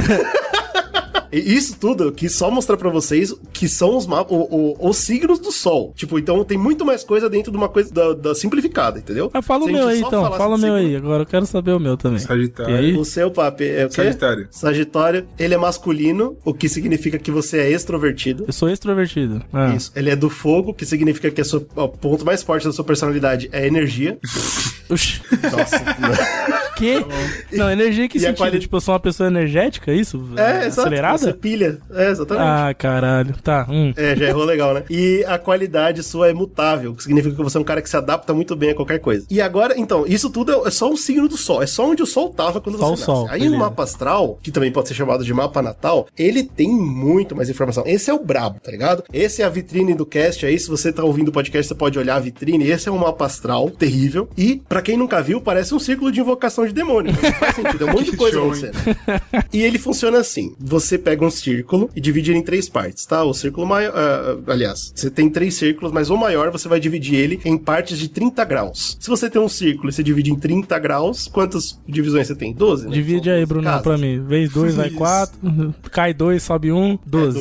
doze. Seu Tá animal, bom? Legal. Essas são as 12 casas. O próximo passo é você conseguir, e aí vem a parte da minha derrota sincera. Eu não consegui descobrir como é feito o cálculo pra você descobrir posicionamento de planeta em cada ano. E eu imagino que seja muito complexo. Oxente. Então, infelizmente, não tem, não, não tá liberado essa informação. Eu não encontrei, possível, mano. Tem que é ser profissional, possível. GG, tem que ser profissional, cara. É, você tem que ser profissional. Quem é que tá com essa. E aí, informação? Os Illuminati? Que merda é essa, É o cara? Bidu, Slow, é o Bidu, cara. É o Bidu que tem. É só o Bidu que tem essa informação. Eu vou dar um zap Isso, no Telegram do Bidu parabéns. agora. Ô, Bidu, Então, esconde aí esse você- cálculo não, velho. Meu Deus. o que você pode fazer? Tem um monte de site, é muito fácil você encontrar. É só você pesquisar mapa, fazer mapa astral de graça. Tem um monte de site que deixa você fazer. Só que eles não falam como eles fazem. Essa é a parada Só foda. calcula. Você chegou a fazer em dois sites diferentes pra ver se batia as paradas? Tentei. E eu vou falar algumas diferenças que aconteceram, mas é pouca. Legal. É, parece que o cálculo é muito parecido mesmo entre os dois. Eu tentei várias datas diferentes e tudo meio que bateu. Vamos lá. Você consegue, então, o mapa do céu no momento do seu nascimento. E aí sim, entra não só o ano e o dia e o mês, mas também entra o horário do nascimento. Aham. Porque aí o céu tá de um certo jeito específico na hora que você nasce. Ah, tá. Nessa hora, você vai sobrepor esse, esse céu no, no círculo que você fez com as 12 casas. Poxa, mas aí é um, um bagulho geométrico, assim, tipo. Eu vou repetir, porque o Slow parece que não ouviu o começo do podcast. Tudo isso é baseado numa terra plana que é o centro do universo.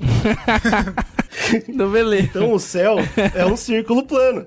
e você bota esse círculo plano em cima do, do Mas, círculo mas anterior. quando o cara vai calcular essa parada, ele, ele pega um círculo, sei lá, e ele joga e coloca em cima do outro. Cara, é uma abóbada, É, exatamente. Cara. vai- Fisicamente? É, você vai ter um, um círculo em cima do outro, exatamente. é. Ele monta um É, círculo mesmo. Círculos é, concêntricos, entendeu? Um círculo maior que o outro, concêntricos. ge- ge- educação artística. Ele corta o círculo na cartolina. É isso? Aí ele vai lá, põe em cima do é, outro. porra. põe- Caralho, então aí fudeu mesmo. É, é um trabalho, é um trabalhão da porra. Porra. A menos que você peça pra fazer direto pelo site, que aí é Aham. automático. Tá bom. você tem o círculo das casas que você dividiu, isso na sua mão mesmo, não tem problema. E aí você tem o, o círculo que define onde estava cada constelação no momento do seu nascimento. É agora que você vai começar a bater dados. Você tem esses dois círculos e em cada uma das casas ela vai estar conect... ela vai estar diretamente é, relacionada com alguma das constelações, certo? A cada divisão que você fez vai ter uma constelação batendo na frente. E é aí que você consegue de- determinar uma porrada de coisa. Outra informação que você precisa para fechar mesmo o seu mapa astral é a posição do céu naquele momento, onde estava o sol e onde estava a lua. Você coloca os dois e agora você tem o seu mapa astral simples completo. Hum. Onde o sol bater, você sabe aí qual é o seu signo do sol. Olha aí que maravilha. Então, para todo mundo que nasceu nessa época do ano, que nem o Brunão, o sol tava batendo no, ah, no Capricórnio. Então, parabéns, o seu signo solar é Capricórnio. Isso é a parada que vai determinar a sua personalidade no geral. E é por isso que a gente usa só o signo solar, né? É porque é, é o base da sua É como se personalidade. fosse a base, né? O epicentro Onde a lua tiver, ela vai bater em outro signo, certo? Esse vai ser o seu signo da sua personalidade íntima. Isso é uma coisa que é mais só pra você, é o tipo Oxi. id. Enquanto a outra é o alter ego, alter ego, esse é seu id. Então quer dizer que o sol é aquilo que eu não sou de verdade? Não, É aquilo que você expressa. Exatamente. Entendeu? Você expressa essa parada. Só que, só que de vez em quando por dentro você é outra pessoa, cara. Ah. E aí por isso que é interessante. Quando você bota o sol da- o signo da lua envolvido, aí entra a parada das duas caras, entendeu? De você por fora ser o fofoqueiro, mas por dentro ser o briguento. Porra, aí é complicado. Aumenta a, a complexidade da- das, das É, personalidades. isso que é tô ascendente, falando? Não, não, isso não é ascendente. Porque agora você tem o Sol e a Lua, certo? Você tem o signo do Sol e da Lua. Agora a gente volta naquelas casas que eu marquei. O mais da esquerda possível, ou seja, o, o primeiro quadrante, o quadrante não, o primeiro 30 graus ali da esquerda, vai ser a casa número 1. E aí, aí imediatamente pra baixo dela vai ser a 2, e aí 3, 4, 5 dá a volta completa e termina na 12 do- na frente Que é a da sua. Lua. ali, né? A casa 1 vai estar batendo num signo. Esse é seu ascendente. Ah, tá. Isso é meio complexo, eu entendi que é porque, por algum motivo, o lado esquerdo determina o leste, o que não faz sentido, né? Que deveria ser o direito. Ok. Uau. e o lado e o leste é onde o sol nasce, por isso o ascendente, que é a ascendência do sol. Ah, meu Deus. É meio, é meio ruim. Mas é o que É meio ruim? Ruim? E meio- todo mundo Porra, entendeu isso, entendeu? Então tudo bem, todo mundo já lê. Os sites leem automático. Isso que eu tô explicando Claro. pra você se você quiser fazer na mão. Você não precisa fazer isso na mão. Não. Mas é porque eu queria, eu queria aprender a fazer, e eu aprendi. Na sua casa 1, você tem seu ascendente. O seu ascendente, ele reina as suas atitudes, o seu impacto nas pessoas. Então, de vez em quando, você age de um jeito, você é de outro, e as pessoas te veem de um terceiro jeito. E esse é seu Ah, ascendente. caralho. Aí é foda. Os caras estão copiando isso aí da, da, da, psica- da psicanálise. Sim, exatamente. Olha. Olha aí. Nossa, juro, Slow. uau. Isso aí é psicanálise loucura, total, cara. Psicanálise que é outra pseudociência, hein? Puta que pariu, mano. No meu É caso, loucura. no meu caso, por exemplo, eu vou dar o meu caso porque eu fiz o meu teste aqui, né? Ah, eu sou, o meu signo do sol é peixes. Então eu sou uma pessoa que é emocionada Fechada, pra caralho. fechada. Legal. O meu signo da lua também é peixes. O que Ih, significa rapaz. que eu, eu não sou falso. Tipo, o que eu sou é o que eu sou. E é isso aí. Eu sou Poxa, um não, mas cara peraí, como é que é possível estar a lua e o sol na mesma posição? É eclipse? Você nasceu no eclipse? Não, corno. é posição. Você tem que entender que a gente Que tá merda é falando de um espaço tridimensional passado por um bagulho bidimensional, Slow. ah, é verdade, terra é plana, esqueci. Caralho, o Slow ele não ouviu o começo o ele não se ajuda, cara. Desculpa, cara, puta, esqueci que a terra é plana, foi mal, desculpa. Então eu sou, então eu sou peixe, peixe mesmo, então peixe pra caralho. Você é peixão, peixão com fosso. Só que a- o, meu, o meu ascendente é em leão. Isso significa que as pe- eu chamo muita atenção das pessoas. Não é típico de peixes. Pai Slow vai te ler agora. Então você é um cara emocionado, carente. Isso. E você não esconde isso de ninguém, você é assim mesmo. Isso. Só que as pessoas Porém, te interpretam como alguém soberbo. Tipo, alguém. Isso, nariz olha aí, pé. porra, matou em cima, corno. Parabéns. Ah, vou, ô Brunão, 10 real pra você marcar um horário comigo, 50 reais a hora. Slow, Bora? 500 a hora. 500 a hora, Slow. 500, é? É tudo isso que cobra, é? É tudo isso que cobra, cara. Jesus. Puta, cara, eu vou virar astrólogo, mano. Não, você não precisa virar, você já é. Ó que maravilha. É isso, é sobre isso. É, pô. Você é de qual seu signo? Eu sou de Escorpião. escorpião, eu lembro de uma que contou. Olha só, esse caso é tenebroso, Então hein? conta pra gente, Que o marido dela falava pra ela transar com um cara e sem se lavar ia transar com ele. Ah, só assim ele tinha prazer, é mole? Que isso? Você acredita? Eu não sei que Essa astrologia aberração, tá louca, né? anomalia é, sexual é essa. Mas por aí você vê que tipo de assunto recebia de tudo que você possa imaginar. É mesmo, bicho? E, e- e tu- ficava ali querendo ajudar e, e- tu Tentava ajudar, e, ó, eu, eu, eu me sentia assim muito feliz de. Aí tu falava, esse Porque corno, imagine- esse corno é de Libra. Não, não. Imagine, imagine, é de- imagine com quem, Sérgio? Com quem, Luiz? Essa mulher podia falar um assunto desse. Com quem? Só É, com o padre, né? Com o padre. Se ela não confiasse no padre. É verdade, né? Porque E aí o João Bidu aparecia pra dar uma orientação, pra tentar dar uma. Eu falei da primeira casa, a primeira casa é mais importante que é o seu ascendente, certo? Aham. Aí você tem todas as 12 casas. E em cada uma dessas casas vai estar batendo uma constelação. E cada uma delas manipula uma parte da sua, da sua personalidade. Então, é muito, é infinitamente mais complexo do que só o signo do Sol. O signo do Sol é tipo uma, uma gota. Então, por exemplo, na casa 2 é a constelação que vai dominar suas finanças. Na Uhum. casa 3 é a sua aprendizagem. Na casa 4 é como você lida com a sua família. na casa 5 na casa bicho. 5 é sua criatividade. Entendi, então tá tudo mapeado mesmo, meu irmão. Tá tudo mapeado, irmão. Então, Na se nascer- na hora que seu filho nasce, você já vê logo se ele vai te tratar bem ou não. Você já vê logo. Se, se Exato. vai ser Na casa merda. 6 tem a aprendizagem prática. Na casa 7, sua vida sexual. Na casa 8, a segurança emocional. Na casa 9, o caráter. Na casa 10, a profissão. E na casa 11, a segurança social. Finalmente, na sua casa 12, é o karma. É o fim da. É o resultado da sua vida. É onde isso tudo vai te É o levar. fim da picada. Ih, É o fim da picada. E aí é claro que eu fiquei super curioso pra saber como eu vou morrer. Então eu fui atrás diretamente da minha casa 12 pra ver as análises. eu, eu procurei dois, dois grandes sites, que é o horoscopiastre.sic e o Astro Café. Astro Café. E em ambos falou que todos os meus problemas vão ser gerados pela minha família. Olha aí, GG. Ih, rapaz. Pegou em cima, pegou em cima. Ih, rapaz. E, mano, é, eu não sei, se você é ouvinte assim do Zcast, talvez você já ouviu a história da maldição dos Mazafé com minha- meu nome. Ah, reza a lenda que todo Mazafé com meu nome morre de câncer. E adivinha, Slow e Brunão, qual é o signo da minha casa 12? Câncer. Câncer. É câncer. Ih, rapaz, se ferrou. Ih, meu irmão. Pera aí que eu vou pegar minha problema- certidão de nascimento aqui agora. Vou fazer o meu. Eu tô quase fazendo aqui, Todo mas mundo tá quer saber como- faz Tô fazendo aqui agora, bicho. Todo mundo quer saber como vai morrer, né, cara? Muito emo- é o mais legal que tem. Porque todo mundo quer viver aquela experiência de alguém tá com uma arma apontada pra sua cara e você falar, tira, cara, eu sei que eu não vou morrer disso. É, exatamente.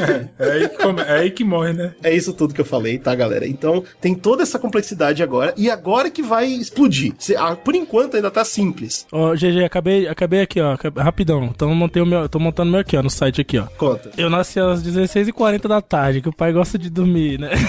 Até tarde. Que pariu. Aí vamos lá, ó, ó. Tá, entendi, me deixa ver. Meu sol é em Sagitário, né? Como, como todo mundo já sabe. Ótimo. Aí meu ascendente é aquilo que as pessoas veem de mim, não é isso? Isso. É touro. Vou dar uma torada. É, tá bom. Ou seja, eu sou um comelão, é isso? Vocês me veem como um comelão? É isso?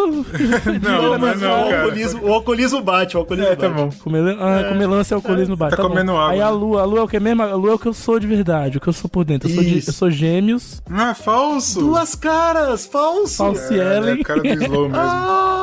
Ah! E o que, que é Mercúrio? É um planeta. Ah, e as próximas fases, né, da casa, é isso? Eu ia chegar aí, eu ia chegar aí. Se você quiser ir muito além, Meu muito Deus, além. Ah. você pode marcar no seu mapa tam- não só a posição do Sol e da Lua, mas também a posição de todos os planetas. E aí que vem o que o Slow perguntou. Desde Mercúrio até Plutão, cada um deles tem um significado. Pronto. Ah, tá. Então E além disso, se você for muito, muito freak, você ainda pode marcar os asteroides que estavam passando naquela, naquele momento. Que? E cada asteroide também vai ter uma influência na Não. sua personalidade. Não fala pra mim que tem tipo uma tabela de asteroide nessa merda, tem? Opa, é, só você só tem que pesquisar, é difícil pra encontrar, mas tem. Não, velho, não. Esses caras não chegaram nesse nível, não, de pegar os asteroides, não. Sim, senhores, sim, senhores, os asteroides. E é por isso que eu falei que é chato que não dá pra você calcular na mão, você tem que confiar no cálculo do site, que é óbvio que não é confiável. Mas vamos lá. Ah, cada um disso tem um significado, e além de tudo isso, quando você marcou todos esses corpos celestes, você marcou cada um dos seus signos nessa parada que tá gigante, já tá o terrível. E aí você ainda pode encontrar dentro dessas linhas todas que você marcou, os aspectos, que são os trígonos e os sextios, as quadraturas e as oposições. Ok. Isso tudo é importante. Então, por exemplo, Capricórnio, ele é oposto ao Câncer, e isso tem importância. E a gente vai trabalhar essa parada. E finalmente, além de tudo isso, tudo que cruza ou que tem planeta junto, que é conjuntura de planetas, também tem significados próprios. E são Mano. outras paradas. Sério, o bagulho aqui, que eu tô vendo aqui que gerou aqui, mano, tem coisa pra caceta, mano. Tem, tem coisa pra cacete. Pô, tem uns bagulho aqui, decanato, terceiro decanato, retrógrado, domicílio. Ih, você tem decanato? Ih, rapaz, isso Tem é perigoso, hein, Slow? pela, pela fala, já vi. Ei, GG, o que, que é isso, velho? Tô com medo. Fala aí, pai GG, pra mim. Eu tenho o terceiro decanato em Sagitário. Não sei o que significa isso aí, não, velho. Caralho, tudo sagitário muito esse grande, cara. Me fudi, foi, vou morrer, vou morrer triste. Vai Como é que é? É suicídio, é muito sagitário, é suicídio. Você Ah, não, velho. Ah, não, Bruno. Não fala isso não, cara. Então, eu não faço a menor ideia, Slow. Óbvio, ninguém sabe. ninguém sabe, é muito bom, ninguém sabe. Nem o cara que fez. Caralho, sabe. GG, aí você, aí você matou o bagulho, porra. O que eu sei é que quando tem signo interceptado assim, cara, é um ponto problema na vida da pessoa. Isso eu sei. Então, é isso Ponto aí, problema. Ponto problema. Ah, meu, meu ponto problema é esse aqui, legal. É com você mesmo, que seu bom. ponto problema é você mesmo. Não, isso é porque é o terceiro decanato. Tenho três no mínimo. porque Eu não sei mais.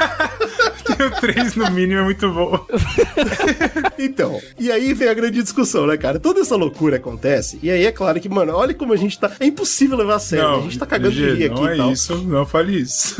E aí, e aí vem a grande questão. Perguntam, né, pra esses grandes mestres da, da parada: como pode, irmão? Como pode a porra do, do asteroide, sabe? Pô, os planetas eu até acredito, mas o asteroide é onde eu, eu não consigo mais e tal. E o que eles falam é, é a resposta é gravitação. Eles acreditam nessa, muito, muito nessa parada de que o, o campo gravitacional desses corpos muda o jeito que você é na hora que você nasce, entendeu? Essa é a grande desculpa deles. Entendi. Ó, só uma coisa aqui, ó, com uma informação importante. O Slow tá perdido no bagulho, velho. O terceiro decanato é que significa que eu tô fechando o ciclo do bagulho. Porque como eu nasci em dezembro, aí eu sou lá no final. Os decanatos são três, aí eu tô, eu tô no último. Ah, então não é, não é um signo interceptado isso aí? Eu não sei, Ah, cara. então não é um ponto problema. Ah, Então tá Eu tudo tô bem, fazendo cara. pergunta difícil.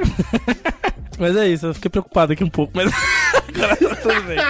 Essa que é a parada, né? Porque o ele tava falando aqui que o mapa astral, esse negócio muito louco, ele pergunta exatamente aonde você nasceu, o- a data e o horário, né? Que você saiu da barriga da tua mãe, que é a hora que o, ponto médico gravitacional. É. que é a hora que o médico, que a gente tem que torcer muito pra ele estar em sã consciência e botar o horário correto também, tem isso, né? Também tem risco. Ele bota lá e você, bom, o médico vai definir a tua personalidade. Se ele botou errado ali, meu irmão, Não, o que fudeu, eu acho mais incrível é que a gravidade não atinge quando você tá na barriga da sua mãe, é só quando você sai. Exato. Tem uma proteção gravitacional incrível. Esse é o show pra caramba. Porque o primeiro grande ponto sobre essa discussão no lado científico é: feto é vida? que isso, cara? É, não, mas é verdade. No né? momento que tem a concepção, é vida, né? De acordo com os religiosos, sim. Então por isso que abor Porque se- abor se fosse aborto é assim- assassino, né? assassinato. É, se fosse assim, a gente deveria, a gente deveria medir, a gente deveria medir o signo da pessoa na hora que ela, nove meses antes dela nascer, né? Exato, e não quando Na ela sai hora da que barriga. houve a concepção, você tem que ver onde é que tava os planetas. Agora, de pô, é. cara. Na barriga da sua mãe você tem uma proteção antigravitacional. Isso é óbvio. Ah, Pois bem. O fica, fica bem. flutuando, cara. Você tá flutuando. Eu sou aqui ignorante, eu não pesquisei cara. isso. Porra, não fode. Existem estudos que mostram que a partir do quarto mês de gestação, o bebê já aprende, né? O feto já aprende coisas e ele já desenvolve personalidade. Então, já começa a dar uma problemática. Ele já consegue assistir vídeo de Minecraft? não? Daqui a pouco Conseguir, eu ele consegue. já. e aí tem um experimento que fizeram nos anos 70 que tá com cara até de experimento sinistro. Fiquei até um pouco meio pá de ler! Tem um artigo da Universidade de Coimbra, de Portugal, que fala que nos anos 70 eles colocaram, não sei como, não quero saber, hidrofones dentro de gestantes, mulheres gestantes. tá? Meu Deus, tá bom, tá Você bom. já sabe, Slow, você sabe como é que foi já. Se foi dentro, você sabe. Se foi dentro, você sabe. Não é o momento, não é cast de experimento sinistro, vamos entrar nesse detalhe. E aí foi possível captar ruídos de fora da barriga da mãe, porque os ruídos internos são bem altos até, né? Tipo, o organismo tá funcionando, tem vários ruídos. Mas é possível o bebê já se acostumar com a voz da mãe, ele já consegue determinar quando ela tá sendo carinhosa, quando ela tá sendo nervosa, enfim. E ele já reage a estímulos, aquele famoso chutou, Ih, chutou, né? E, Brunão, então não tem, não tem bloqueio não, cara. Cara, bloqueio é contra a gravidade, não é contra o som. Mano, se passa som, passa gravidade, Brunão. GG, você tá sendo, você tá sendo leviano, cara. Para. Brunão, por favor, refute isso aí agora, porque eu tô ficando em confusão com o meu decanato aqui, isso tá me atrapalhando. Eu, eu refuto. favor. Está refutado. Obrigado, muito obrigado. Outra problemática é essa que o GG tá, tá reclamando, né? A problemática da gravitação. Porque é comprovado pela lei da gravitacional de Ah, Newton. lá vem o cara meter lei aqui no meio. Isso aqui não é advogado, não. depois foi melhor elaborada pelo Einstein na relatividade geral, que os corpos gravitacionais eles são proporcionais à massa, né? Então quanto mais pesado, mais gravidade, e são inversamente proporcionais à distância, ou seja, quanto mais longe, menor a força gravitacional. Só por um efeito de cálculo, eu peguei aqui a distância da Terra em Marte é 57,6 milhões de quilômetros, tá? É longe, é longe. É longe. Se você pegar um bebê que tá nascendo ali com, sei lá, 800 gramas, não sei quanto é que nasce bebê, um quilo no máximo, e pegar um doutor aí de 90 quilos, Um doutor. e fizer o cálculo é, com a distância ali de um metro, um metro e meio, sei lá, entre eles, Que é menos, né? Porque o doutor tá grudado no bebê. é, vou Que botar um metro. inclusive tá dentro dele, né? Dentro da, da Vou mãe. botar um metro aqui, que é o distanciamento social, aquela coisa. Ele vai ter, o bebê e o médico vai ter uma gravidade, uma influência gravitacional no outro seis vezes maior do que o bebê e Marte. É, faz sentido pra caralho. Se existe uma influência entre os astros e a gente, não é gravitacional. Só que se não for gravitacional, qual que pode ser, mano? Talvez eletromagnética? Só que aí, Ô, louco. a lei de Maxwell... Aí, é né, bem um do- merda lá. A lei de arrombado. A lei de Maxwell entre a atração de cargas, partindo do princípio de que nós somos feitos de cargas também, de que os astros também têm elétrons, enfim, também possuem cargas, também corrobora com o inversamente proporcional, a distância. Então, mais uma vez, o, o médico e o bebê, eles têm uma atração de cargas muito maior do que o bebê e Marte, por exemplo. É, né? aí E fudeu, essas né? duas leis de, de Ah, então a gente chega na interação de conclusão. corpos... O médico que define seu, sua personalidade, o astro. O médico é, o seu posição do signo. médico. Caralho, então se você estiver tendo um filho, acha um médico show, um médico bala, incrível, porque senão vai ser uma merda. tá aí. Pô, fez sentido pra caralho. Pô, eu acho que é uma ótima dica. Pô, fez né? mesmo, né, cara? E é isso, mano. É, é- é uma coisa que derruba, assim, é que a ciência olha pro mapa astral e fala, legal, essas contas, essa geometria é muito louca. Bacana. Mas cadê o sentido nelas? É isso que eles Não falam. dá, cara. Simplesmente não dá, tá ligado? Então, é, tem que achar outra. Aí eu vi alguns sites de astrólogos que pegam esses pontos pra tentar, tipo, discutir eles, né? E um dos pontos que eu vi é que, tipo, o cara colocou assim, ah, a ciência ainda não consegue medir, que na verdade flui nessas interações. É, o famoso, você tá achando que tá errado, prova aí, né? Prova então. Não, pô, mas é muita prepotência, né, velho? Porra. Eu sei o que a ciência não sabe ainda. Ah, vá tomar no cu.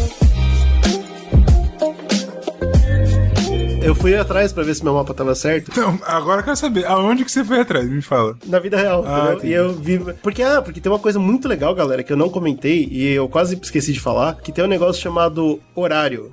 Horário, show. Ah, gente, eu conheço, Muito gente, eu já ouvi falar já. Ô, filho da puta. é, é o mapa horário, entendeu? Que não é o mapa astral. Ah, é o ma- mapa, mapa de- horário? que você consegue ver o futuro. Essa Você vê o Ah, o futuro. futuro. Uau. Porra, tem isso na internet, velho? Então, tem, só que só, eu só encontrei pago, óbvio. Ah, você pagou? E a grande. e- não, eu não paguei. E a Porra. grande parada é a seguinte: o que eles fazem é, é montar o mapa igual, só que ao invés de marcar, entendeu? Tipo, a hora que você nasceu, eles marcam a hora do que você quer saber. Então, por exemplo, tipo, pô, eu tenho um grande negócio, eu tenho uma grande reunião de negócios nesse dia, nesse horário. Certo. Aí ele vai, pre- procura e vê se vai ser legal ou não. Essa é a parada, entendeu? E E isso também tá consegui dentro de criar um. astrologia? A gente pode considerar que Não, os astros que 100%, estão é- é igual- isso? Não, isso aí, Slow, tá dentro do capitalismo, isso daí. Não, mas isso é, astro... é o mesmo mapa que você monta, entendeu? Só que ao invés de você ver seu nascimento, você vê aquele Hum, evento. você É só isso. troca o horário e aí ele vai gerar É. de novo signos que, que vão te dizer coisas daquele momento que você quer saber. Então, só que aí cada casa não vai determinar um aspecto da sua personalidade, Aham. assim, um aspecto do que vai acontecer. Então é outra leitura totalmente diferente. Olha, aqui acabei de abrir um site com mapas horários da astrologia horária. Aí tem aqui, por exemplo, um exemplo de mapa sobre fulano gosta de mim, né? E Ah tem lá. aqui, ó, Boa. todo mapinha, Boa. todo cagado aqui que eu não sei. Ah, meu Então, Deus, mas aí, cara. dentro do mapa astral, eu decidi dar uma olhada no, na casa 10. Você se lembra quando eu falei rapidinho? Casa 10 é a profissão. Falei, pô, legal, quero dar uma olhada pra ver se tem alguma coisa a ver com podcaster, né? Vamos ver qual é.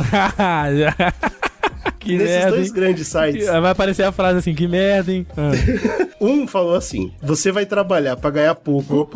Aí tá certo. Já deu certo. Legal. Aham. E vai ter alguma coisa a ver com artes. Eu falei, olha aí, tá bom. Com artes? Ah. Tá- é bem genérico, vai ter alguma coisa a ver com artes. tá coisa. legal. Falei, pô, tá bom, comprei, gostei. Aí no outro, que as, out- as outras leituras são muito parecidas, tá? Mas especificamente na casa 10, ele mete: você vai ter um trabalho muito importante conectado com construção e finanças. Ih, rapaz. Aí eu vi que foda-se. Já sei, já sei. O Zcast vai virar um bagulho de educação financeira, de Não, pirâmide. cara, só, só não tem nada a ver. Vai virar Só pirâmide. não tem nada a ver. Porra, isso é bom.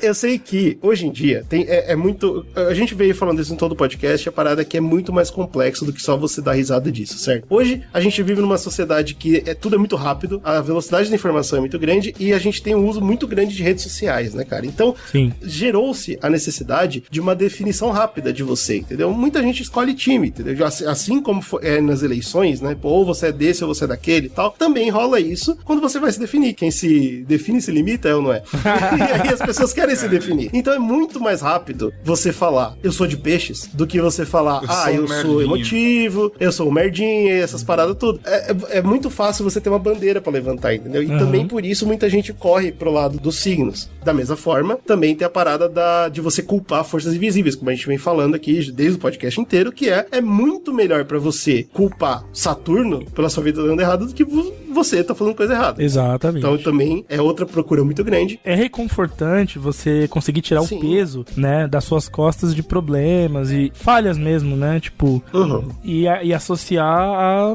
a essa parada mais que tá um pouco mais fora do A nosso alcance, você. tira É, um pouco da- dessa responsabilidade. Então por isso que é, é reconfortante, né, você E por que é, que. aderir. E é claro, isso que a gente tá falando, muito provavelmente pra você, ouvinte, soa como religião. Só que a gente tem que lembrar que ultimamente a religião tá perdendo espaço muito, assim. As pessoas perderam a fé no governo, perderam a fé na ciência, perderam a fé na religião também. então agora essas pseudociências, elas estão começando a crescer cada vez mais. Porque você não tá, você não tá acreditando num Deus invisível, você tá acreditando numa parada que você vê, pelo menos. Marte tá lá. E a culpa é dele.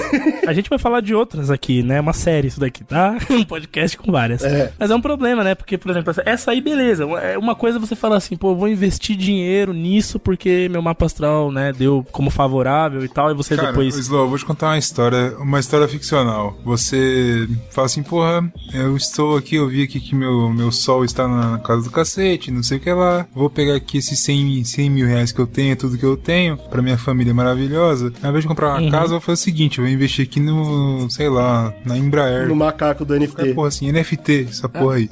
Ah, tem NFT do macaco, isso aqui vai ser show. Aí você compra e essa merda vai pro cacete. E você se mata, cara. É isso que acontece.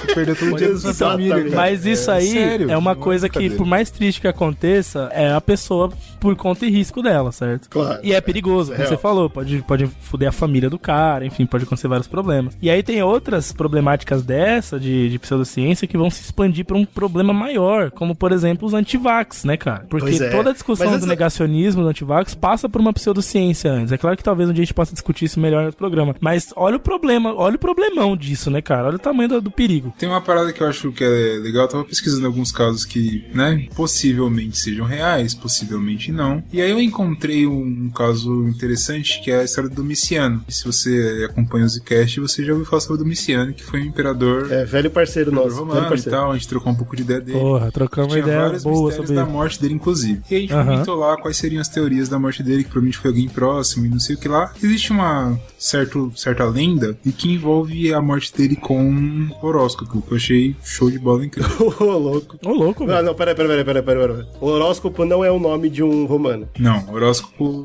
De vez em quando o horóscopo foi o cara que furou ele, tá ligado? É, pode ser um senador, né? Um horóscopo. Conhecendo a história de Roma, Não, não era, gente né? viu, é possível que tenha sido isso. Mas, Pois é. como a gente falou, o negócio foi da Babilônia, um tempo atrás, enfim, a gente fez um cast falando sobre as grandes obras da humanidade e tal. A gente comentou um pouco sobre a influência grega, romana, babilônica e o caralho todo. Então, tipo, tem um pouco dessa, dessa parada, mas é, a gente sabe que o povo grego, por exemplo, tinha muito aquela ideia de se consultar com aqueles bichos estranhos, você vê no 300 lá, cheio de doença, que usando droga e falando no futuro e tal. E é, nessa época, aparentemente, isso aqui parece bem uma lenda, vou contar isso pra vocês vão ver, existia a, a parada forte do horóscopo de pra ver o futuro, como a gente já comentou que existe, que era muito comum antes, enfim. E o Domiciano teve, um dia antes dele morrer, um oráculo lá fez o bagulho do horóscopo dele e olhou pro céu e falou assim: Cara, é o seguinte, tu vai morrer amanhã às 5 da manhã, e é isso. Nossa, tá legal, ele show. ficou, né, sem conseguir dormir. Falou, pô, eu vou morrer, vai tomar no cu, pô, sou do Domiciano, sou brabo, bato nos outros, não sei o que lá. E aí ele tava angustiado pra caralho e falou, mano, quer saber um bagulho? Bateu o fone e falou, chama esse,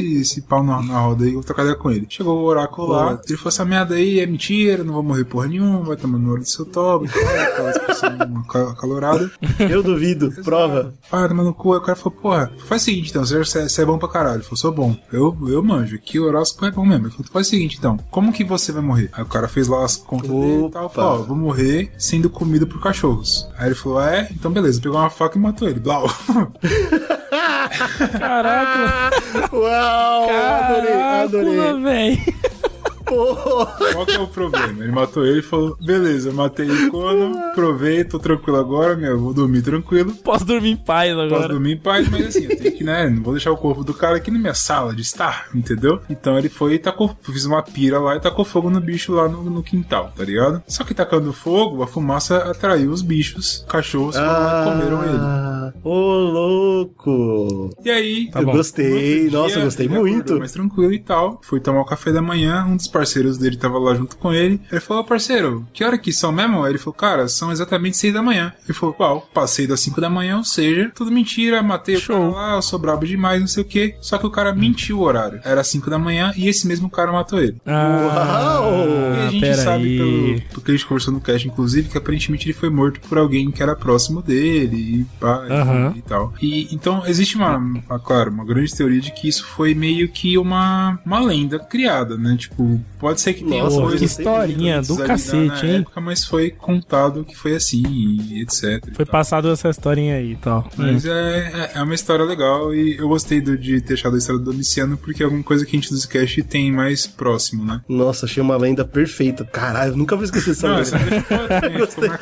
Gostei pra lenda. caralho. Uma outra parada que eu tava pesquisando também em relação a isso, eu encontrei um paper. Então eu estudo, mas é uma coisa também real, aplicada na vida das pessoas. A gente sabe que, tipo, além de você contratar lá um cara que diz que é um grande astrólogo, você contrata ele pra fazer reuniões, como a gente falou, ah, como é que vai ser, como é que não vai, o cara cobra dinheiro, o cara que tem dinheiro, não sabe onde gastar, gasta dinheiro e tal. Uma galera da, não, da Suíça, se não me engano, uns estudantes lá falaram, cara, vamos fazer uma parada parecida com um estudo que a gente comentou, feito mais um tempo atrás, que era pra ver sobre esses é, relacionamentos das pessoas, né? Tipo, pô, é, o cara de Capricórnio se dá bem com sei lá com quem. E aí os dois juntos se dão mal, eles vão se divorciar, e aquela parada. Uhum, isso. E isso tá em todas as páginas, viu, que você pesquisar. É verdade. A primeira coisa que aparece é com quem você está bem. Não é à toa que as pessoas já deixam nos seus perfis, né? Normalmente É, de, exatamente. de aplicativos já deixa o signo, né? Pra pessoa já saber com quem conectar, né? Hoje a gente tem sites que fazem isso, né? A gente comentou sobre redes sociais, o caralho. Ou seja, a gente tem uma base de dados que ela é muito mais é, impactante do que, por exemplo, aquele estudo que eu comentei lá atrás, de 68, que o cara pegou 150 pessoas. Aqui é muito mais pessoas. Você tem uma base de dados Aham. gigantes pra fazer um estudo desse estatístico mesmo, né? Então eles pegaram pra estudar essa parada e tal, e a conclusão deles é que foda-se.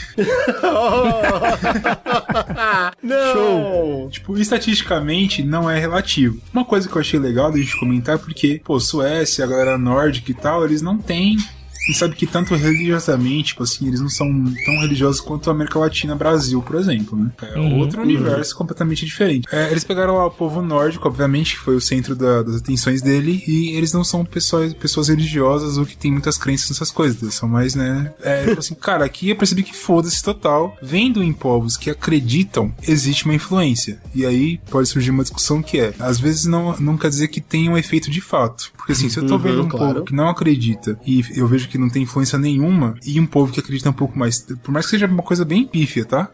tem Mas um pouquinho tem. mais de influência, qual que é a conclusão que a gente chega? Não quer dizer que, tipo, o, sei lá, Mercúrio influencia num casal, mas o cara que acredita, na psicologia dele é influenciado e ele pode influenciar o casamento dele. Faz todo Então, sentido, claro. E é assim. essa parada, né? A, a auto. que a gente comentou tanto, que a pessoa, tipo, ela, ela escolhe Exato. acreditar, né? E aí acaba mudando a vida Exato, dela. às vezes, tipo assim, pô, eu me dou mega. Eu me dou bem com, a, com a- a minha esposa, por exemplo. Mas, pô, na minha crença, ela é de touro, tourada o tempo todo, eu não sou de touro, paraçada lá. Ah, então quer dizer que aí seu comportamento muda psicológico e o relacionamento não vai pra frente. Então é meio que essa conclusão que eles chegam. É interessante se você curte a área, se você estuda psicologia e tal, acho que você vai gostar bastante. Nossa, é super. Outras coisas que eu peguei aqui, eu peguei meio que um, alguns estudos que eles tentam bater bastante na. toda essa parada, tipo, a astrologia, sim ou não e tal. Um deles que é bem interessante é um que também, tipo, eu acredito inclusive que esse estudo sueco ele se baseou um pouco, que foi o cara que chama Bernard Silverman, que ele era da, da faculdade de Michigan, lá do Digimon.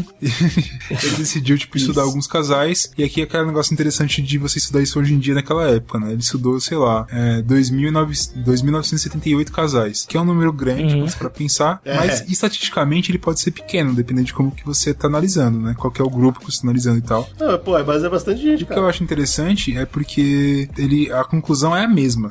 tipo assim, foda-se, não faz diferença nenhuma. Sendo compatível ou não, o número de divórcios não aumenta ou diminui por conta disso. É, vou te dizer que eu percebi um padrão nesses estudos que rolam sobre signo. É. Acho que todos eles descobriram que não faz diferença Exatamente. nenhuma. O que eu achei interessante é porque o próprio Jung, que a gente comentou, né, que é um dos pais da psicologia, assim como o amigão, ele, saca- ele fez um livro, inclusive, que era a interpretação da natureza e da psique, e ele chega à mesma conclusão, que o signo foda-se, se você é compatível ou não, isso que eu achei legal. Ele foi um cara que ele meio que levantou isso. Um outro estudo legal do físico John é, McGarvey, mas qual que foi a pegada dele? Ele falou, cara, eu vou começar a estudar algumas biografias, ou seja, ser políticos famosos ou cientistas picas e tal, pra tentar bater aqui com data de nascimento, profissão e tal. Basicamente o que a gente fez nesse podcast. Exato. O que a gente fez nesse Só que ele podcast. fez com um número maior, então ele pegou uns 6 mil políticos, 17 mil cientistas, pegou uma galera grande, né? Que a gente tem lá registro histórico do nascimento, onde nasceu e piriri. E ele fez essa, essa correlação pra ver se, tipo, se a data de nascimento e a profissão faziam sentido. E a conclusão dele foi qual? Não faz sentido nenhum com o que é previsto com a astrologia. então, um outro estudo que é interessante. Um outro que, esse daqui é eu acho que um dos mais importantes, quando você começa a estudar astrologia, você vê bastante gente comentando, que é um teste duplo cego, que foi feito pelo Sean Carlson. Esse cara, ele ficou bastante famoso, se não me engano, foi nos anos 80. Qual foi a brisa desse cara? O que, que ele fez? Ele juntou um grupo de pessoas e ele juntou um grupo de astrólogos picas. E ele falou assim: Ó, eu vou pegar para perfil das pessoas, passar pra vocês faz, analisarem essas pessoas pelo perfil delas e conseguirem fazer o processo que vocês fazem, certo? Vocês vão fazer o mapa lá Claro, caralho. o- a única coisa que vocês E a fazem. gente vai bater as coisas, vai ver se o perfil que elas me entregaram, com o que vocês fizeram, faz sentido e tal ou não. É, no final das contas, a conclusão, é, ele fez uma paradinha que era legal. Tipo, ele fez alguns questionários em relação à parada. Ele falou assim, cara, pra um resultado aleatório, o resultado tem que ser um terço dos astrólogos vão acertar com os perfis dos caras. Hum, pra não tá, ser aleatório, tem que ser pelo menos mais que isso. Os astrólogos falaram assim, cara, eu acho que a gente consegue acertar pelo menos 50%, que seria mais que um Uhum. terço. E o resultado.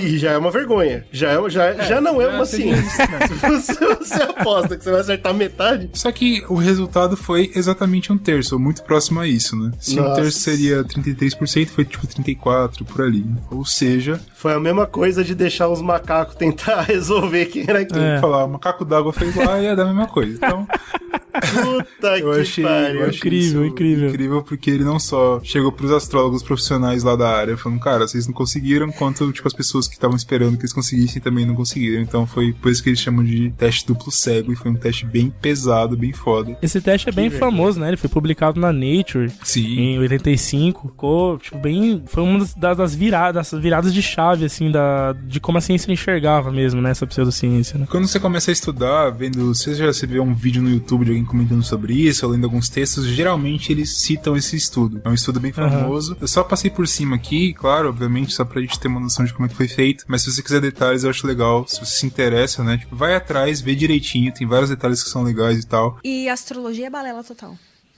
O- Qual que é o problema da astrologia? É você inventar que uma estrela, que você nem sabe se ela tá viva ou não, que ela pode ter morrido, ela vai influenciar no jeito que você vai ser o resto da sua vida. Outra parada que aqui eu acho que é um estudo que é bem legal, que foi feito por alguns ast- astrônomos, não astrólogos. Tem o Roger Culver e o Philip. Não sei se é Lana ou se é Iana. Eu acho que é Iana. Eles se juntaram, eles publicaram um livro que chama Astrology True or False. Tipo assim, cara. E aí, vamos tentar entender se essa porra aqui é real ou não. E o que, que eles fizeram como estudo que eu acho bem legal? Eles pegaram bastante tempo de vários textos publicados por astrólogos sobre pessoas famosas, no geral. Tô resumindo aqui. Mas qual é a ideia? Tipo assim, pô, tem um astrólogo falando sobre o Ronaldinho Gaúcho, por exemplo, que é um cara famoso. Legal. E, ele não só é famoso, como a gente consegue acompanhar a vida dele por entrevistas, por jornal, por notícias e tal. Então, se o cara tá prevendo alguma coisa desse cara que é muito famoso, a gente consegue acompanhar e saber se o que ele preveu é verdade ou não. Ah, Diferente legal, de eu boa. chegar e falar assim: é, você que tá ouvindo, você é o senhor Joãozinho, então eu acho que amanhã você vai ganhar na loteria. Eu não sei quem é o Joãozinho e ninguém sabe. É, foda-se, Se eu exato, chegar sim. aqui depois no próximo programa do Zcast e falar assim: ó, o Joãozinho que eu fui lá, ele ganhou de fato. Quem vai confirmar? Ninguém sabe de fato, entendeu? Exato, exato. Aparece um Zé Cu e fala: eu sou o Joãozinho e eu ganhei. Você fala: ah, então o Bruno acertou e eu acabei de virar um grande pica Nostradamus do futuro.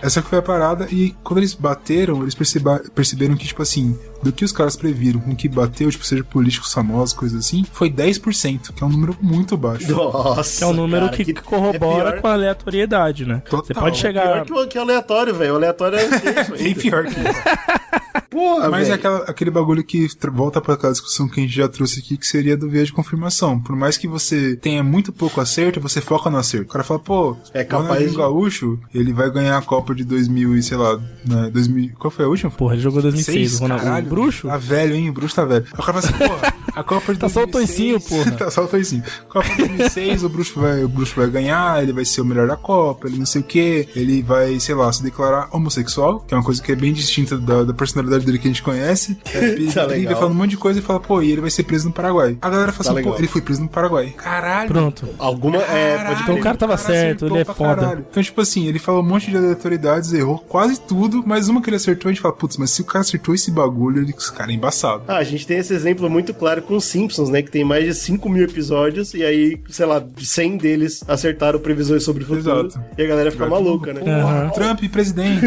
então, tipo, isso é uma coisa que é, traz também pra discussão do viés de confirmação, por isso que eu achei isso tudo legal. Os outros dois que eu trouxe é uma coisa que tem muito a ver também com. Ser bastante com astrologia, com pseudociência. Ah, tem a ver com horóscopo ou não? Isso depende, varia, né? Porque pseudociência é uma loucura do cacete. A gente falou várias coisas aqui, mas ainda assim pode vir um cara, não, eu sou um astrólogo e eu faço diferente. Eu vejo. Enfim, coisa que a galera ouve falar muito é. Pô, vegetais crescem quando a lua tá cheia, ou vice-versa, né? Crescem Beleza. mais ou Uhum. não. E aí tem uma pesquisa do, de um professor que é o Salim Simão, ele é de São Paulo, inclusive, da, da, da USP, ele fez uma pesquisa durante vários anos, sete anos, se não me engano, falando assim, galera, vamos estudar a, a evolução, tipo assim, o quanto cresce uma planta em vários períodos, inclusive, tipo, da, da lua e tal, pra gente ver se de fato, conforme muda a lua, que vem aquele negócio que o Slow tava comentando de, de efeito gravitacional pela distância, Se faz tá, diferença mesmo, ou né? não. A conclusão dele foi que não faz. Ah, ô louco, não acredito nisso. Nada a ver, Planta é isso. com lua, não tem porra de a ver. Cara, tem coisa que eu acho besta, mas as plantas por algum motivo acreditavam, Porra, cara. Mas tem um que Caralho. acredita mais que planta, cara. Planta eu nunca nem tinha escutado. Pra mim parecia uma bobagem total. Mas um que eu já ouvi várias vezes, uma coisa muito comum, é que o cabelo cresce mais na lua cheia. Ah, é, mas esse eu sempre achei que era trouxa. Ah. Ou não, agora você vai falar que é verdade. Fala que tem a época certa Exato. da lua pra cortar, né? Esse tipo de coisa, Não, né? porra, se, se o Brunão falar que é verdade, eu E vou esse também é um estudo brasileiro, foi um médico, cara que é dermatologista e tal, ele fez um estudo pra tentar entender se existia de fato, quando, sei lá, putz, tá, a lua tá XYZ, o crescimento é maior ou não, e ele percebeu que não, que o crescimento mensal do Ah, cabelo é um, é um centímetro independente Que da lua. susto do caralho. Então, Porra. isso é, é bem interessante, mas esses estudos aqui sejam pra, pra mostrar qual é a aplicação na vida real e como que as pessoas tentaram, ao longo dos anos, tipo, reagir a isso, né? Mas tem muita gente que acredita, eu já ouvi isso de pessoas que nem são tão velhas assim. É, eu também, Então, tipo, é uma coisa certeza. meio confusa. Você fala, caralho, a galera acredita. Então, tipo, você para pensar, por mais que não seja a, é, astrologia, por exemplo, o raciocínio é parecido, né? Então, qual que é a influência da gravidade dos planos em relação ao crescimento do cabelo ou ao crescimento da planta? Nenhum. Agora você Nenhum. sabe, o Zcast falou. Aí você Nenhum. volta e fala assim, agora imagina qual que é a influência disso pro- pra personalidade psicológica de um bebê que nasceu num dia tal. É muito É mais foda, né, complexo, cara? Não é, cara, não é influente. E aí, pra terminar, eu acho que é legal, como sempre nesses podcasts, eu costumo dar uma olhada no Google Trends, que eu acho que o Google é nosso maior líder, né, mundial, a- além do Facebook. E eu gosto de dar uma olhada em como que o povo anda pesquisando as coisas, né? E o que eu vi, cara, é que as pesquisas por signo e aí alguma coisa, tipo signo de peixe, signo de Sagitário, piriri, Aham. só vem crescendo, cara. Cada ano, pelo menos 10%. E o ponto mais alto da história de pesquisa dessa porra foi em janeiro do ano passado. Janeiro de 2021 foi o mais alto da história do Google de pesquisa. Mas acho que disso. janeiro, né, cara? Caceta. começo do ano, galera... É, esse janeiro de 2022 também foi alto. Mas precisa ter uma noção como é, é, tá em, tá em crescimento, entendeu? Essa porra ainda vai durar por muito tempo. Na história da humanidade, agora é o momento que a gente mais acredita nisso. Pega essa. Não, mas peraí, segundo o Google, né, cara? É, segundo o Google, que Não está na vida da humanidade toda, vamos, sei lá. Ah, é, verdade, ok, tá bom. Mas sabe o que mais cresceu? E aí que eu fui atrás, porque eu ouvi dizer, bom, eu ouvi dizer não, eu vivi a parada há uns anos atrás, eu imagino que muita gente conhece isso, que é o teste das 16 personalidades. Vocês já ouviram falar? Caceta, Eu imagino. 16, velho. Não, eu fiz o teste. O Slow não ouviu falar, eu não olha tinha escutado falar até você conhecer, não. É bastante famoso e tem essa parada que tá crescendo cada vez mais. Tem, pô, uma porrada de páginas em redes sociais. Tipo, ah, página só dos EN não sei o que, página só dos IP não sei o que lá. Que essa- essas 16 personalidades são definidas com uma sigla de quatro letras, né? E aí, pra você fazer, é super fácil. Se você tem interesse nisso, é só pesquisar no Google 16 personalidades. Vai aparecer o site, você faz, é super rapidinho. Mas tem a ver com astrologia, isso personalidade. Então, não. Aí que tá a parada. Mas tem a ver com a mesma coisa, que é o autoentendimento da sua personalidade, né? Isso, Exato. Uhum. A fita desse bagulho que todo mundo leva muito mais a sério, por exemplo, do que a astrologia, é porque ele faz perguntas baseadas em quem você é hoje. Então, tipo, são 10 minutos que ele vai perguntar pra você, Slow. Ah, você gosta de sair? Você prefere ficar em casa? Ah, você gosta de resolver discussões ou você prefere ficar de fora delas? Ele vai Certo. perguntando essas coisas pra você. Então já é sua personalidade formada, entendeu? E aí quando você termina, ele só te, te rotula. É separado. Então lembra daquilo que eu falei, no- mais ou menos na metade do cast, a necessidade das pessoas de cada vez mais ser fácil se definir? Então, tipo, ao invés de falar eu sou de peixes, eu falo, ah, eu sou um ENFJ. E a pessoa entende. Entendi, entendi. Entendeu? Caceta, mano. Essa é a parada. Eu sou um ENFJ, eu fiz o teste e pra explicar pra vocês o que significa é o seguinte: a primeira letra pode ser E ou I, que é de extrovertido ou introvertido. A segunda letra é de S ou N, que pode ser sensorial ou intuitivo. A terceira é de tradicionalista ou, ou sentimentalista, que pode ser o T ou F. E a última letra é de J ou P, que é julgador ou perceptivo. Uhum. Você responde tudo isso, você tem uma das possíveis 16, 4 vezes 4, 16 personalidades possíveis. E aí você é legal, você tem mais um, mais um jeito de se chamar, né? Eu pesquisei a fundo, eu vi que tem uma galerinha que tá cada vez mais crescendo nisso, parece mais científico, apesar de não ser. E a fita é que a única coisa que aparentemente isso acerta, e vocês vão dar risada porque é meio óbvio, mas a única coisa que isso acerta é se a pessoa é extrovertida ou introvertida. É só isso. O resto tudo que eu falei aqui é bobagem. O único que importa é isso. E, mano, quando alguém te pergunta, você prefere sair ou ficar em casa? E você responde, então já tá aí sua resposta. não precisa ir muito longe, Exato, né, cara? É, pô, você, faz, você responde 122 perguntas pra você saber o óbvio, se você é extrovertido ou introvertido. Mas funciona, tá? Bom, não, não funciona, tá aí. É, eu sou um NFJ, eu percebi, no final ele te dá a sua sigla e ele te dá a porcentagem, né? E tudo praticamente meu caiu em 50%. Então eu posso não ser nada do que saiu minha... O mais engraçado é que nesse, nessa porcentagem, me chamou a atenção, que a última coisa que ele te dá é o quão certo isso tá, mais ou menos assim, que é tipo o quão turbulento você é, tá ligado? Com fogo no cu, quão bagunçado você é. E o meu deu 75% turbulento. Então, Porra, Foda, mano. não é tipo, o próprio teste falou pra mim, mano, não sei. Ted falou assim: eu não sou capaz de opinar, não. Viva a sua vida. Foda-se. Vai tomar conta dos seus problemas. E aí eu lembro que eu, fiz- eu pedi pro Brunão Cara, eu participar fiz essa também, né? parada. Eu não sei qual que foi o NF, não me toquei nessa porra aí. Mas a personalidade que deu num dos testes que eu encontrei foi aventureiro. E isso não faz o menor sentido. Puta merda, hein? O menor sentido. Aí errou rude, né? Tá Errou falando, rude. ó, vou tentar ler aqui pra vocês. Olha que legal, é ISFP, Brunão. Então eu sou introvertido, sensorial, F de sentimentalista e P de Que merda. Esse eu não vou fazer, não. Esse eu não gostei, não. Vou fazer, não. Então, mas você, mas você entendeu, Slow, como é fácil? Só por, ele me falar, só por ele me falar que ele é aventureiro, eu já descobri quatro. Bom, eu descobri quatro aspectos da personalidade dele que o site acha que ele tem. Isso.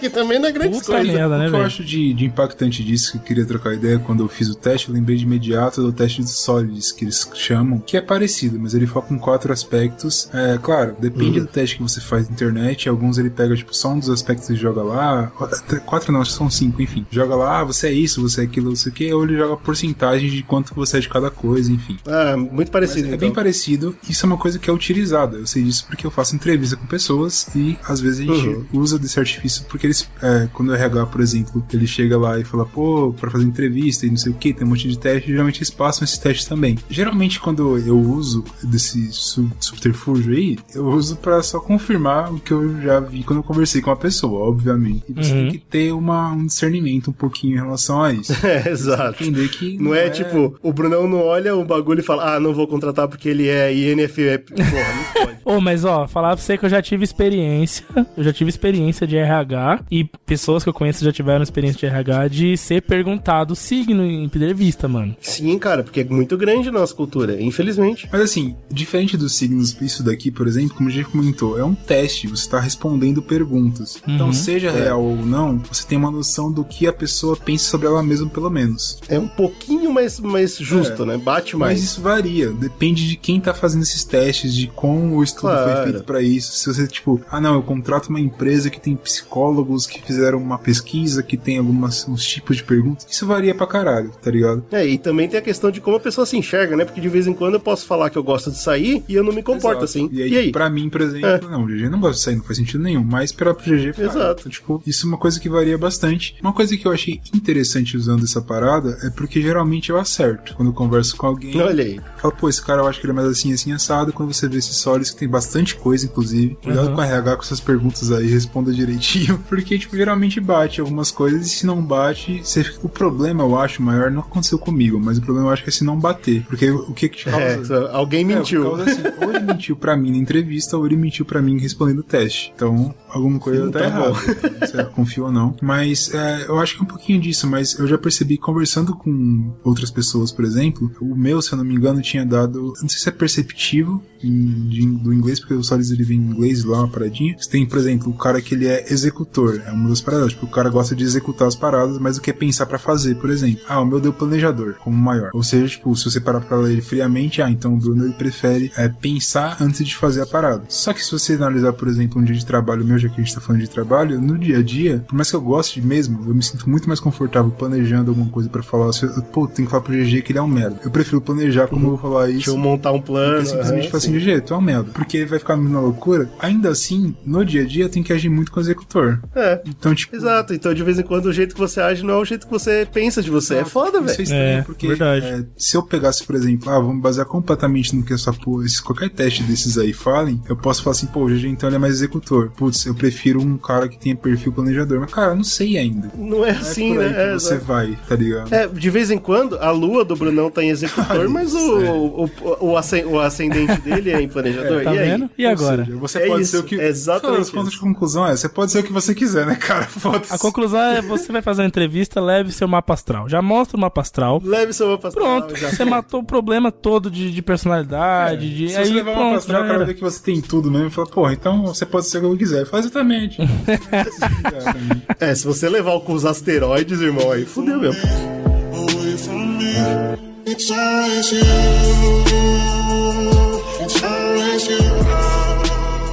É o seguinte, rapaziada, esse é o fim do podcast. Se você gostou, se você tem interesse nessa parada, ou se você queria muito saber por que que é bobagem, pronto, agora você sabe. Manda suas informações pra gente, o que, que você achou. Não, você tem que mandar o seu mapa astral pra gente julgar. Manda seu mapa astral, Manda, por que manda. não? Vai ser legal pra caramba. Daqui a pouco o Slow vai falar como mandar pra gente, mas a única coisa que eu quero deixar aqui claro, e, eu vou- e isso é uma promessa de um podcast algum Ah, dia no Deus, futuro, para hein, essa porra. aí, cara. O melhor jeito de você ler o futuro da pessoa não é com astrologia, mas sim com tarô. Só vou deixar isso aberto Ah, aqui, meu Deus. Essa série vai Depois continuar, a não gente vai? entra nesse papo. Essa mas série eu vai um seguir. Tarô, eu não quero É esse tarô. foda. Porque tarô, ele tem um negócio místico gostoso. Pô, tarô é Exato. bacana, é. Ah, meu Deus, Dá cara. pra ter que vir aqui num podcast falar que tarô é uma merda, entendeu? Não, nunca. Ah, não, não vai não. E- Pode deixar, Bruno, eu faço esse papel por você. e se você quiser mandar suas opiniões, mandar seu mapa astral pra gente, você tem várias opções. Você tem o nosso e-mail, que é republicasicast.gmail.com. Você também Muitos. tem todas as nossas redes sociais que vai estar aí no post. É fácil seguir Instagram, Twitter, Facebook do Zcast. Não, Porra, é tudo arroba Zcast, só procurar. Vai vir mordendo, né? Pessoal de Ares é. Adora um conflito. Se você for ariano, por favor, não seguir o Zcast. Brincadeira, tô brincando. Brincadeirinha de sagitariano. E... Só se você for de gêmeos. Que é brincalhão. E você também tem o quê? Nosso YouTube e nossa Twitch. As duas plataformas, agora a gente tá trabalhando em conteúdo pra elas. Então é importante vocês irá- irem lá e seguir essa merda, porque a gente tá fazendo porra pra lá, tá ligado? Então, Exato. vai lá, o canal é Zcast e o nossa Twitch é Zcast Underline Podcast. Tem conteúdo toda semana, não tem do que reclamar do Zcast. O Zcast tá trabalhando esse ano. As lives estão fenomenais toda quarta. hein? Toda quarta. Tudo isso é graças aos nossos apoiadores também, que estão ajudando a gente a subir isso aí. Como é que faz, Brunão, pra participar? Tem várias maneiras. Várias maneiras. Você pode ir no apoia.se barra Zcast, que é a plataforma que te adotou desde o começo. Que é como se fosse uma coisa de, de assinatura, né? Você vai, você contrata o plano nosso, É. vai pagando pra gente. É, O mínimo é dois reais, ou seja, dinheiro de, de pinga. Mas, se você quiser, tipo, putz, eu curto o Zcast, eu quero apoiar de formas diferentes, e a gente tá, adotou o famoso Pix também, né, cara? A gente tem o Pix, é nosso e-mail, que é qual mesmo? É tão fácil. É a republicasecast.gmail.com. Muito fácil, Você cara. pode, tipo, apoiar pelo, pelo Pix e tal, e o que, que você ganha com isso? Você, a princípio, você vai entrar no nosso grupo de apoiadores lá no WhatsApp, que os caras conversam o dia inteiro. Não sei como eles É conseguem. mó maneiro, hein? Conversar. Mó maneiro. E várias coisas. Tava, rolou uns papos de NFT hoje, eu não entendi, foi porra nenhuma.